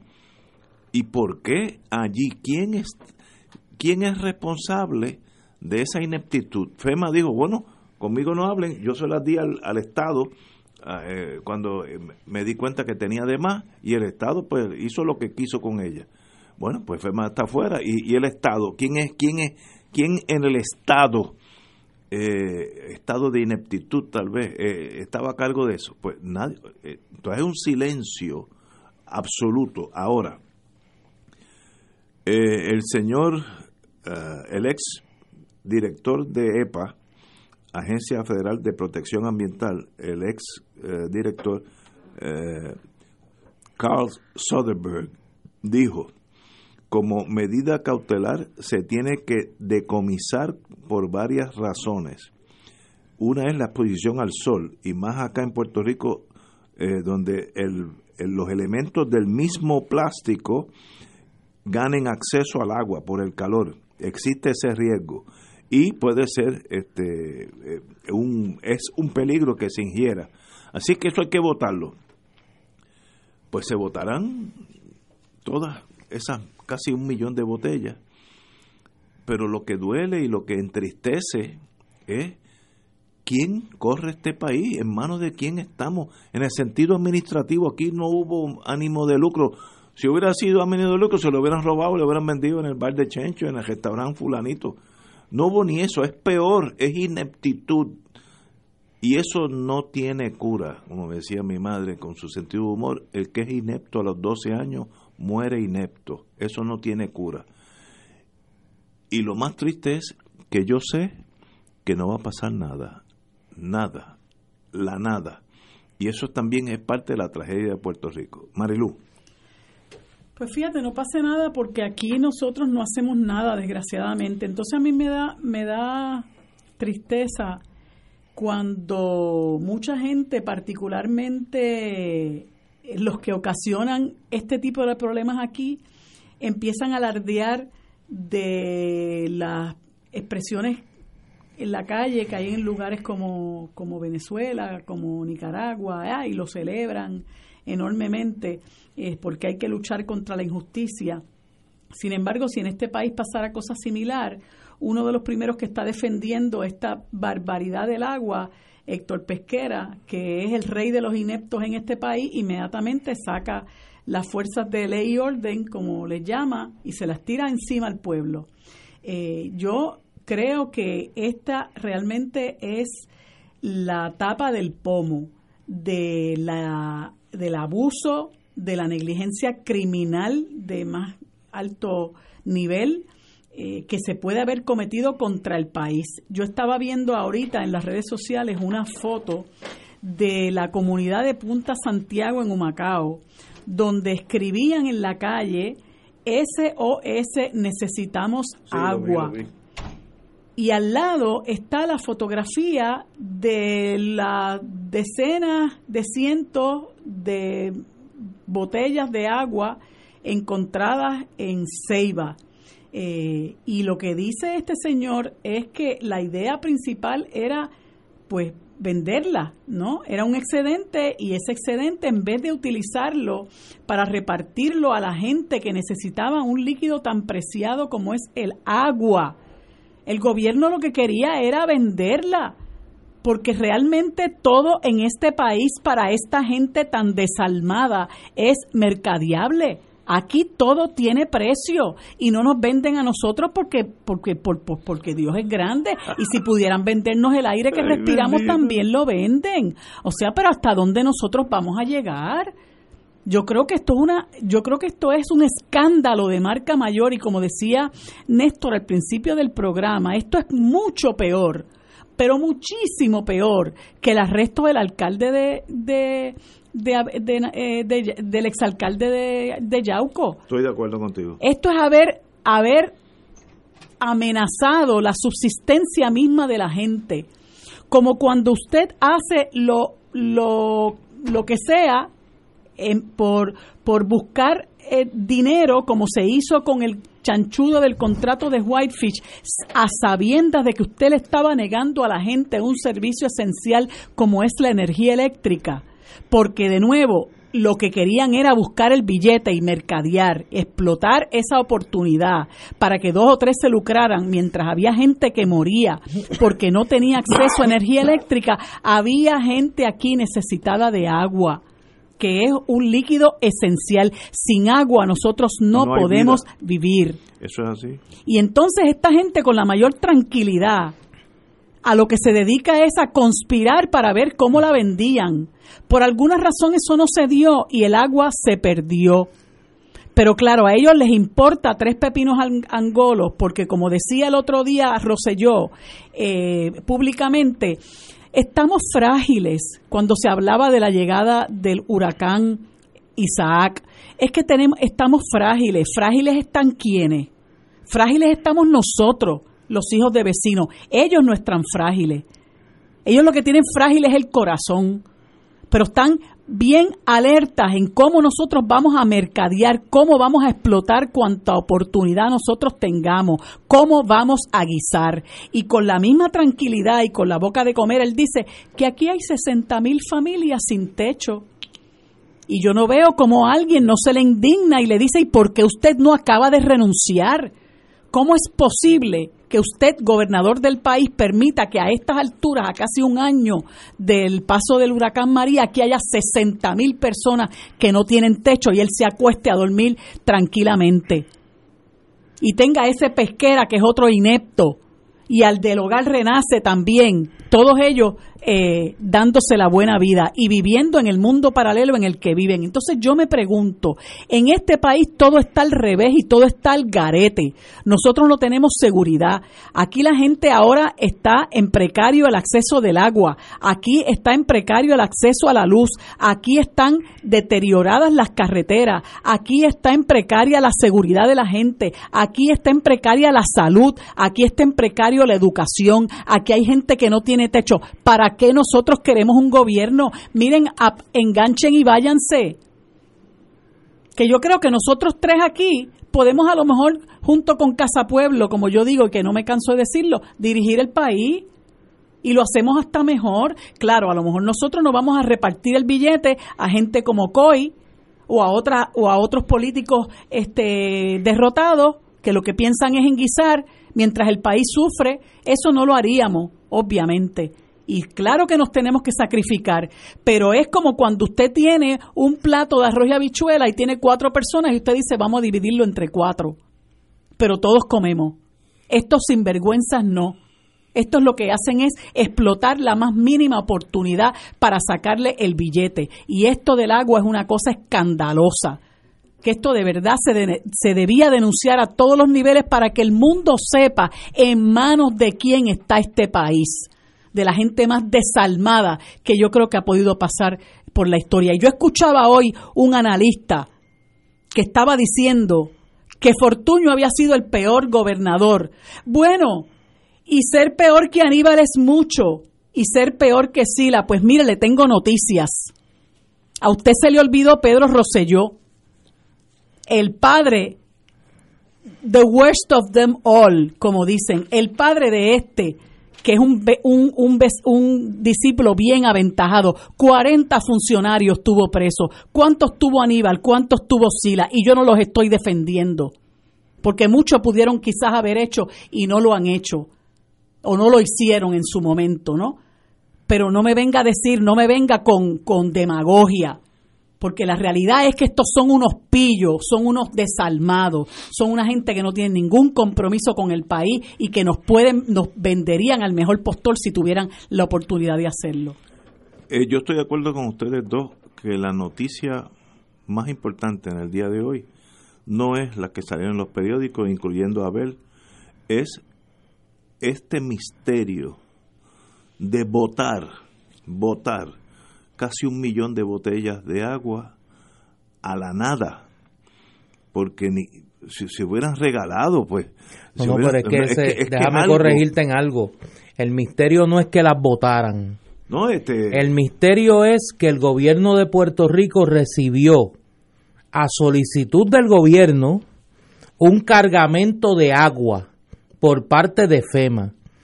El propósito del gobierno no era repartir esa agua, era venderla. Se la iban a tumbar. Venderla de empresa, lo acabamos de escuchar, vendérsela de empresa privada. Y como la empresa privada llegó y vio que el agua ya se estaba dañando, le dijeron no. Y el gobierno, según la declaración que acabamos de escuchar, decide no repartirla gratuitamente porque eso iba a afectar el negocio de las megatiendas que venden agua en Puerto Rico. De paso, ya salió en CNN 20 mil paletas de botella eh, embotellada, de agua embotellada, left en Puerto Rico a perderse. Ya Sí. estamos en el ranking de la inaptitud a ran- ranking Nosotros mundial. somos una vergüenza ante el mundo. Esta gente nos ha puesto en el mapa de la forma más bochornosa, porque no solamente no saben contar nuestros muertos, los esconden. Tratan de encubrir toda la ineptitud de la que son capaces y encima de eso prefieren que se dañe el agua antes de repartirla. Esto es una cosa escandalosa reparten los vagones, no quieren averiguar, investigar cómo es posible que aquí la gente se haya quedado sin suministros de emergencia. Se ponen a chanchullar con una compañía que no que solamente tiene dos empleados y viene de un bosque en Montana, mientras la gente espera que le pongan la luz. O sea, ¿qué más nosotros vamos a esperar? Nos cierran las escuelas y nos las convierten en vertederos y tienen a los muchachitos de educación especial al garete. O sea, ¿qué podemos esperar de un gobierno que no le puede garantizar a la gente su propia subsistencia como pueblo? No le puede garantizar a la gente sus derechos esenciales. ¿Para qué los queremos y para qué nos sirven? Entonces hay gente que todavía los defiende. Pues la gente que tiene dignidad debería ponerse de pie y exigirle que se vayan, de alguna manera crear las condiciones, porque nosotros no aguantamos dos años más de esta basura.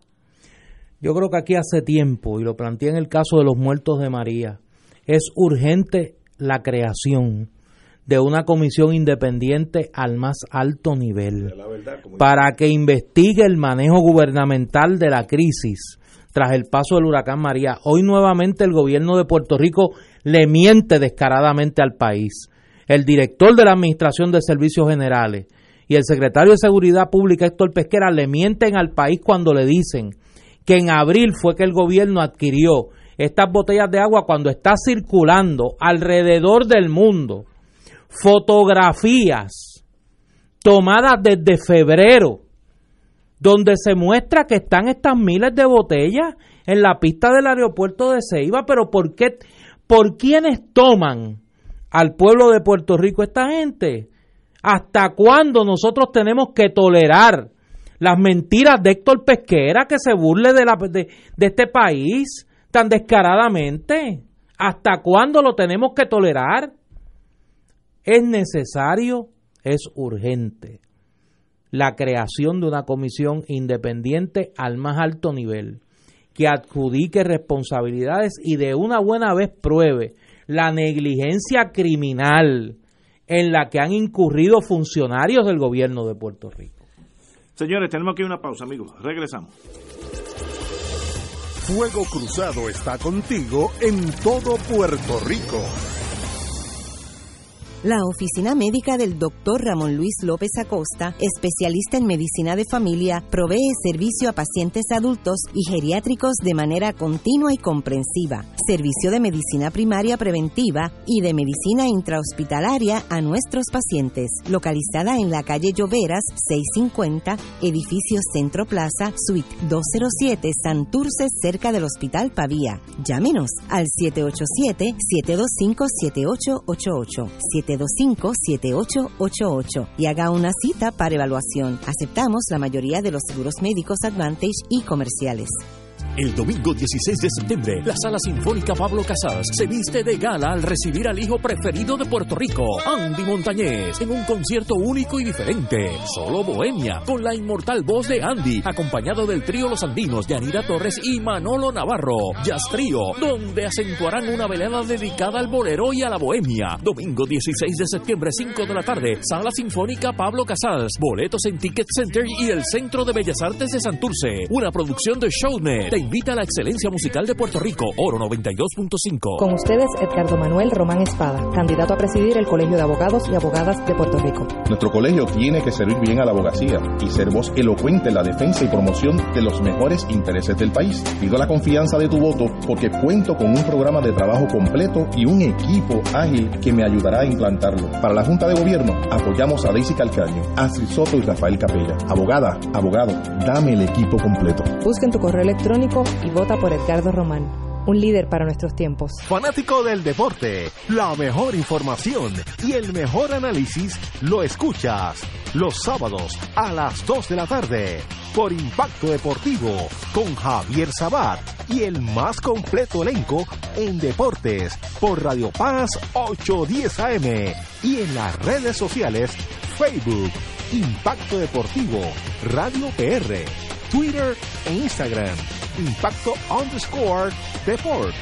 Juntos, impactando el deporte nacional. Asiste a la primera reunión de orientación general sobre el viaje de acción de gracias del Canal 13 a Guatemala y Costa Rica el sábado 15 de septiembre a las 10 de la mañana en la parroquia Espíritu Santo en Levitown de Toa Baja. Acompaña al Padre Milton a compartir y dar gracias a Dios por la vida y las bellezas naturales de la tierra. Visitaremos en Guatemala el lago de Atitlán, las ciudades de Chichicastenango, Ciudad de Guatemala y la antigua Guatemala. En Costa Rica iremos a la ciudad de San José, Volcán Poas, La Paz Waterfall Gardens, el volcán Irazú, Cartago y el Valle de Orosí. El viaje incluye boleto aéreo ida y vuelta, traslados a aeropuerto, hotel, aeropuerto, alojamiento de siete noches en hotel cuatro estrellas superior, todos los desayunos, almuerzos y cenas, entradas a los monumentos y parques, propinas y todos los recorridos y visitas guiadas. Recuerda, asiste a la primera reunión de orientación general sobre el viaje de acción de gracias del Canal 13 a Guatemala y Costa Rica, el sábado 15 de septiembre a las 10 de la mañana en la parroquia Espíritu Santo en Levitown, Baja. Marca ahora y reserva tu espacio llamando a Sorimar Trouble 787-740-8925. Ciertas restricciones aplican. Nos reservamos el derecho de admisión. Sorimar Trouble. Licencia MVE 6. Y ahora continúa Fuego Cruzado. Back in the US. Gracias por los amigos nos están mandando información sobre el agua. Ya estamos a, nivel mundial como ineptos y, y que votamos, votamos entre comillas, eh, esas botellitas de agua. Igual que en el caso de Whitefish, igual que en el caso de los muertos de María, nuevamente hacemos las primeras planas de los principales medios noticiosos del mundo por la imagen de un Puerto Rico inepto y corrupto.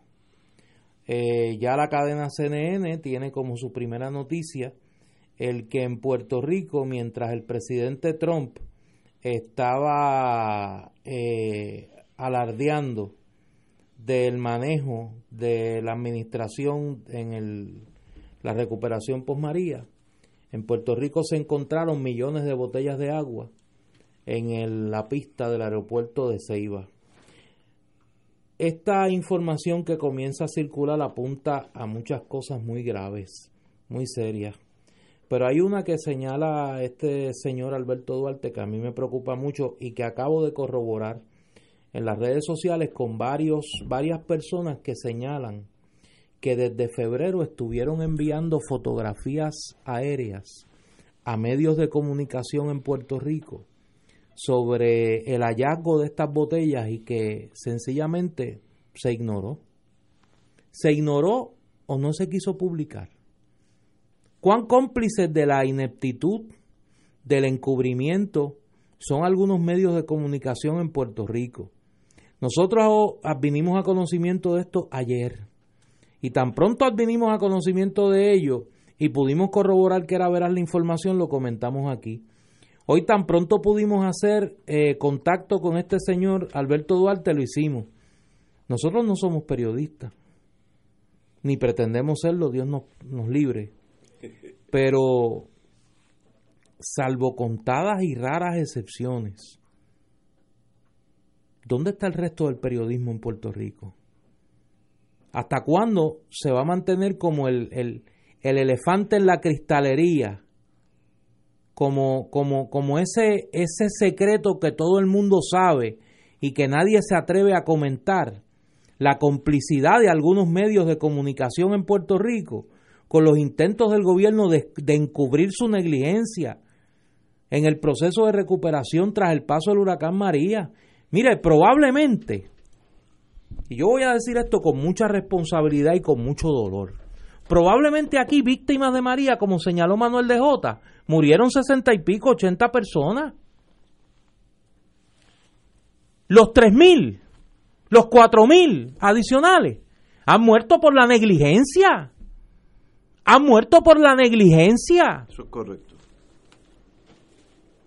Todos por silencio, por omisión o por acción, tenemos nuestras manos manchadas de la sangre de nuestros muertos. Hemos tenido que tolerar, muchos en silencio,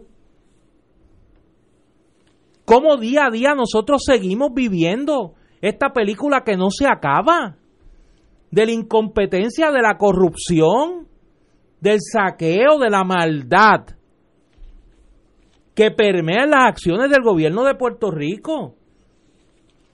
El agua que FEMA le da al gobierno de Puerto Rico no la iban a repartir, la iban a vender. Y cuando no la pueden vender, la dejan que se pudra en el aeropuerto de Ceiba. Increíble. Y no pasa nada. Y aquí no pasa nada.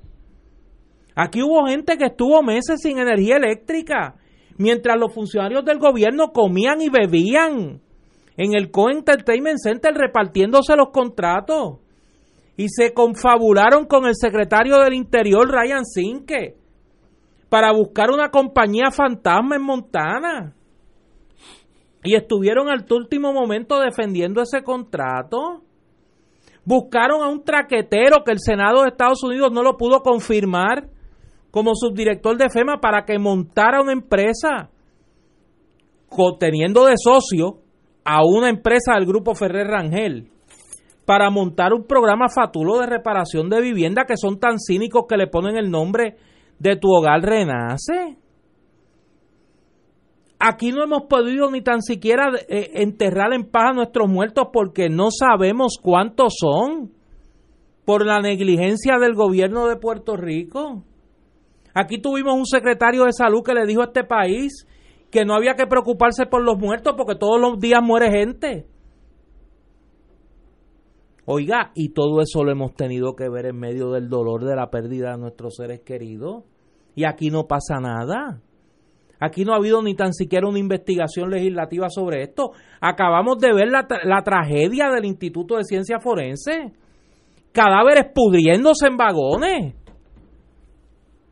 Cadáveres pudriéndose en vagones son tan cínicos que los limpian de madrugada para que vayan los medios allí a hacer entrevistas de encargo y a pretender venderle al pueblo de Puerto Rico que todo está bien.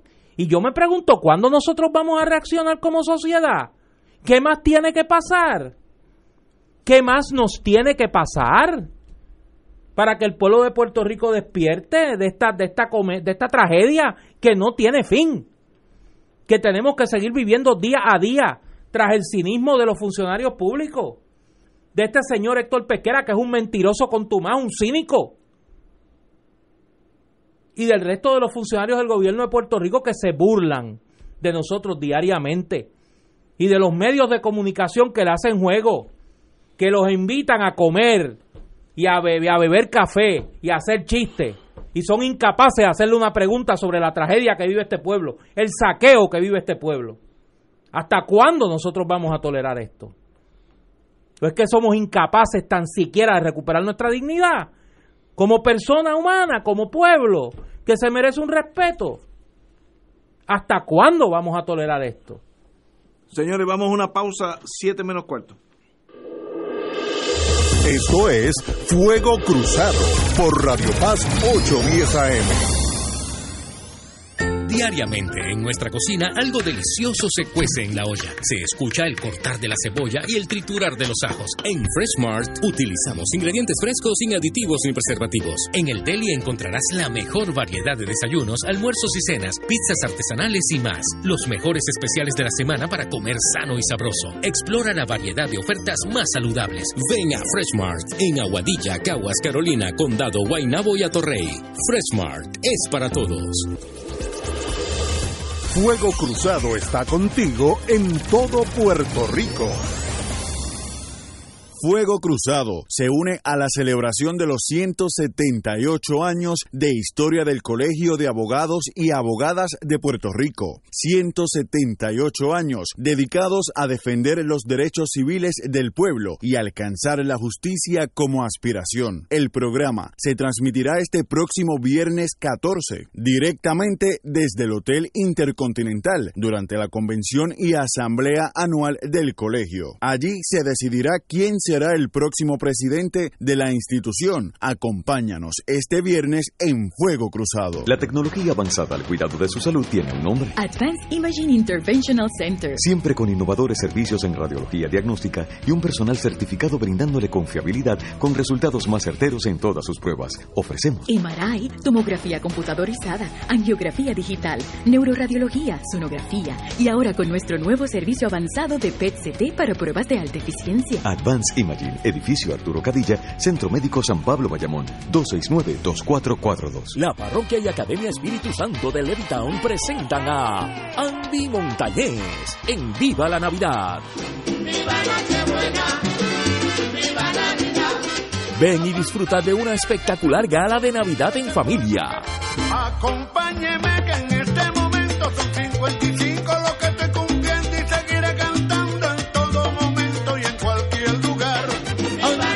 En Viva la Navidad. Ven a celebrar en la tradicional gala de Navidad. Viernes 7 de diciembre, 7 y 30 de la noche en la parroquia Espíritu Santo de Levittown. Espacios limitados, información y boletos al 787-784-4805. Ven, acompáñame. Vamos a disfrutar. Auspician Grafiarte, Seminario Católico El Visitante, Teleoro Canal 13, Oro 92.5 FM y Radio Paz 810 AM. Y ahora continúa Fuego Cruzado. Hay una noticia, señoras y señores, una noticia que entristece bajo el gobierno de, Trump. La, locura se ha apoderado. Y Estados Unidos tiene en la, en la fijación de que no haya inmigrantes cuando entran niños ilegales con niños chiquitos, los separan para deportar de inmediato a los a los padres o, meterlos a la cárcel, etcétera, y los niños se quedan huérfanos. Hoy hay 12.800 niños en ese estado. En, el, en mayo del 2017 había solamente 2.400. Ha brincado casi 10.000 personas.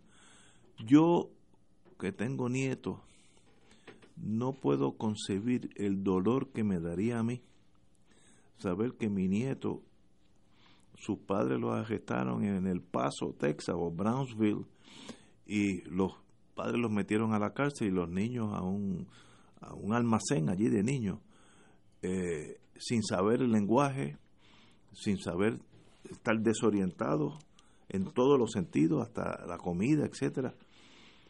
Y uno tiene que explicarse ¿Y dónde está la humanidad en la Casa Blanca? La humanidad, no estamos hablando ahora de nada, excepto humanidad, el más limitado sentido de humanidad. ¿Cómo tú permites eso? Eh, es como un gobierno neonazista que se ha arraigado en Estados Unidos con este señor que si lo dejan, deja a Hitler chiquitito. Así que es una cosa imperdonable. Eh, hoy hay 12.800 niños separados de sus padres en la frontera hasta nuevo aviso, según el New York Times.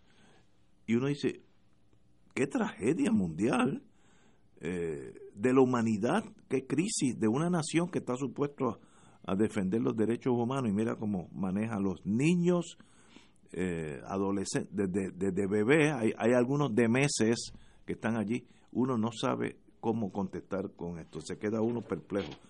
Yo llevo dos días eh, a costa de mi sueño leyendo el libro de Bob Woodward, Fear. Y la verdad que una cosa es uno escucharlo, otra cosa es uno imaginárselo y otra cosa es leer lo que ha sido el drama de los Estados Unidos bajo este señor. Eh, yo les recomiendo a los que deseen eh, tener una idea clara de dónde ha llegado Estados Unidos en este momento a que lean el libro de Bob Woodward Fear. Eh, yo lo compré aquí, no voy a decir dónde lo compré, porque no fue en una librería, fue en una mega tienda, que además de las montones de cosas que vende, vende libros. Eh, porque obviamente aquí pues sabemos que después de María la llegada de los libros desde Estados Unidos a Puerto Rico está bastante complicada y pues esas megatiendas se han convertido en el lugar para comprar pues los bestsellers norteamericanos. Claro, llegará pronto a Casa Norberto y a la, me imagino que otras librerías del país. Pero realmente es un libro muy bien escrito, eh, más allá de la trivia y de lo que ha salido en los medios, es una crónica muy bien hecha de, de lo que ha sido la administración Trump desde la campaña electoral. Obviamente Woodward, que es un periodista de raza, un hombre curtido en ese el mundo de las cloacas de la inteligencia norteamericana, eh, habló con todo el mundo y todo el mundo habló con él.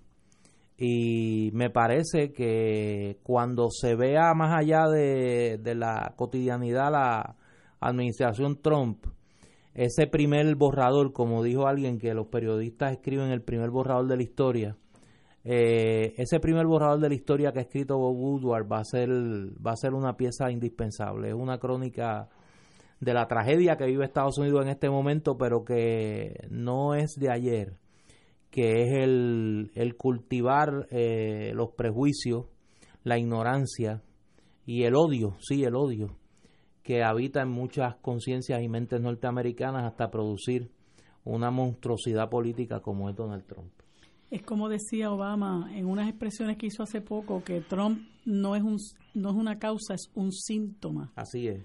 Y lamentablemente lo que estamos viviendo nosotros también, obviamente a menor escala, pero es nuestro microcosmos, es nuestro país, es nuestra experiencia inmediata, eh, también es un síntoma de, un sentimiento que se fue eh, cuajando, eh, que un, germen que se fue regando en toda la administración pública de la corrupción, ¿verdad? Cuando, cuando los ladrones tomaron por asalto la administración pública y cómo desafortunadamente por nosotros, y cuando digo nosotros somos los que no formamos parte de, de esa mafia, eh, no hemos sido capaces de, alcanzar el poder en ocasiones por, nuestra propia responsabilidad y en ocasiones porque, bueno, las estructuras de poder eh, nos, nos expulsan o se nos hace demasiado difícil por, por el propio andamiaje que ellos mismos han creado para evitar que los que representamos la disidencia y la resistencia a ese estilo de vida eh, y a esa forma de hacer política podamos eh, alcanzar eh, el poder para, para luchar por la justicia social y combatir toda esa lacra que hoy día se ha comido lo que es la vida y nuestras instituciones en Puerto Rico. Yo creo que eso nos llama, ¿verdad?, a que nosotros tenemos que repensar la forma en que se va a hacer política y que nosotros no podemos seguir un país, seguimos seguir siendo un pueblo que expresa su sentir cada cuatro años, porque cuatro años es mucho tiempo, durante cuatro años a nosotros nos pueden eh, desmoronar el país como está ocurriendo en este momento y lo han ido pudriendo poco a poco, porque yo, yo considero que, que uno de los gobernadores más corruptos que ha habido en este país es Pedro Rosselló. Y de la gobernanza de Pedro Rosselló tenemos 25 años todo lo que ha, todo lo que ha pasado en 25 años mientras nosotros hemos permitido que los partidos principales se turnen en el poder y que cada día esos partidos principales se parezcan muchísimo más. Eh, y dentro de, dentro de esos partidos principales, pues obviamente hay gente buena, pero tampoco han sido capaces de ocupar los espacios necesarios para cambiar el rumbo de que han llevado esos, esos partidos y que, y que siempre sean estos mafiosos eh, y estos truanes los que, los que lideren eh, la ruta hacia el poder y que hoy, ¿verdad?, tienen este país de, de rehén. Yo quería, como nos queda poco tiempo, yo quería recordar, ¿verdad?, que hoy, un día como hoy, hoy es el natalicio de quien para nosotros es y será siempre el maestro, don Pedro Albizu Campos, que nació en el barrio Tenerías de Ponce eh, en el año 1893, eh, y una persona que dedicó su vida y su libertad a la lucha por la independencia de nuestro país. Y yo creo que hoy, como todos los días, eh, hoy sobre todas las cosas que es un natalicio, nos toca eh, rendirle tributo, rendirle la honra que se merece, porque fue una persona que sin lugar a dudas, con todas las oportunidades que tuvo de hacerse rico, de traicionar al ideal, de tomar otro rumbo, eh, don Pedro eh, decidió seguir la ruta que se había trazado de luchar, no importa bajo qué costo y a qué precio, luchar por la independencia de nuestro país. Así que hoy rendimos tributo a quien en vida fuera don Pedro Albizu Campos, nuestro maestro. Nos unimos a esas palabras, estamos aquí. hay una actividad en Tenerías que me pidieron que, la, que la anunciara. La actividad que tradicionalmente se hace en el barrio Tenerías en Ponce, eh, conmemorando el natalicio del maestro Pedro Albizu Campos, para que los que estén cerca del área, pues por favor se den cita a esa actividad tan importante. Nos queda un minuto y para cerrar, algo que me toca a mí, yo soy muy dado a tener mascotas en casa y la crisis económica en, en Ponce eh, llegó hasta el albergue de animales al incumplir con el pago mensual de 18 mil dólares a la entidad que opera la instalación. La deuda hoy del municipio al albergue de animales es 216 mil. Eh, por tanto, eh, el Animal Rescue and Protection Service de Ponce tuvo que reducir sus operaciones, eliminar puestos de trabajo y, realizar patrullaje limitado, pues tampoco se ha reparado un camión que se le dañó hace más de cuatro meses. Eh, aún así, reciben cerca de 17 mil animales realengos al año, un problema eh, hasta de sanidad crónico. y parece que Ponce necesita eh, irse a, cuál es la playa que uno se tira eh, para salir de los malos espíritus eh, por ahí, Eso es la noche de San Juan. Ah, pues, pues, pues, en la playa que tú quieras. cuando venga esa noche de San Juan, miren, Ponce hay que tirarse todo el mundo porque de verdad que, que están en, pasando una... Pues la gente que aporte, la gente, ante la indolencia del gobierno del Tienen que ayudar a hacer algo. Nos toca a la ciudadanía aportar porque esa gente hace un trabajo extraordinario, para paliar un problema social terrible como son los animalitos que están realengos. Termina un problema de, sanidad. por exacto, la gente, y además las mascotas merecen una mejor vida. Eh, la gente cerca del área, por favor, que aporte lo que puedan, pero que aporten para ayudar a esa gente a continuar esa labor tan importante. Señores, tenemos que irnos, así que mañana será jueves, recordemos, el viernes estaremos en el Colegio de Abogados en su convención. Vamos a una pausa.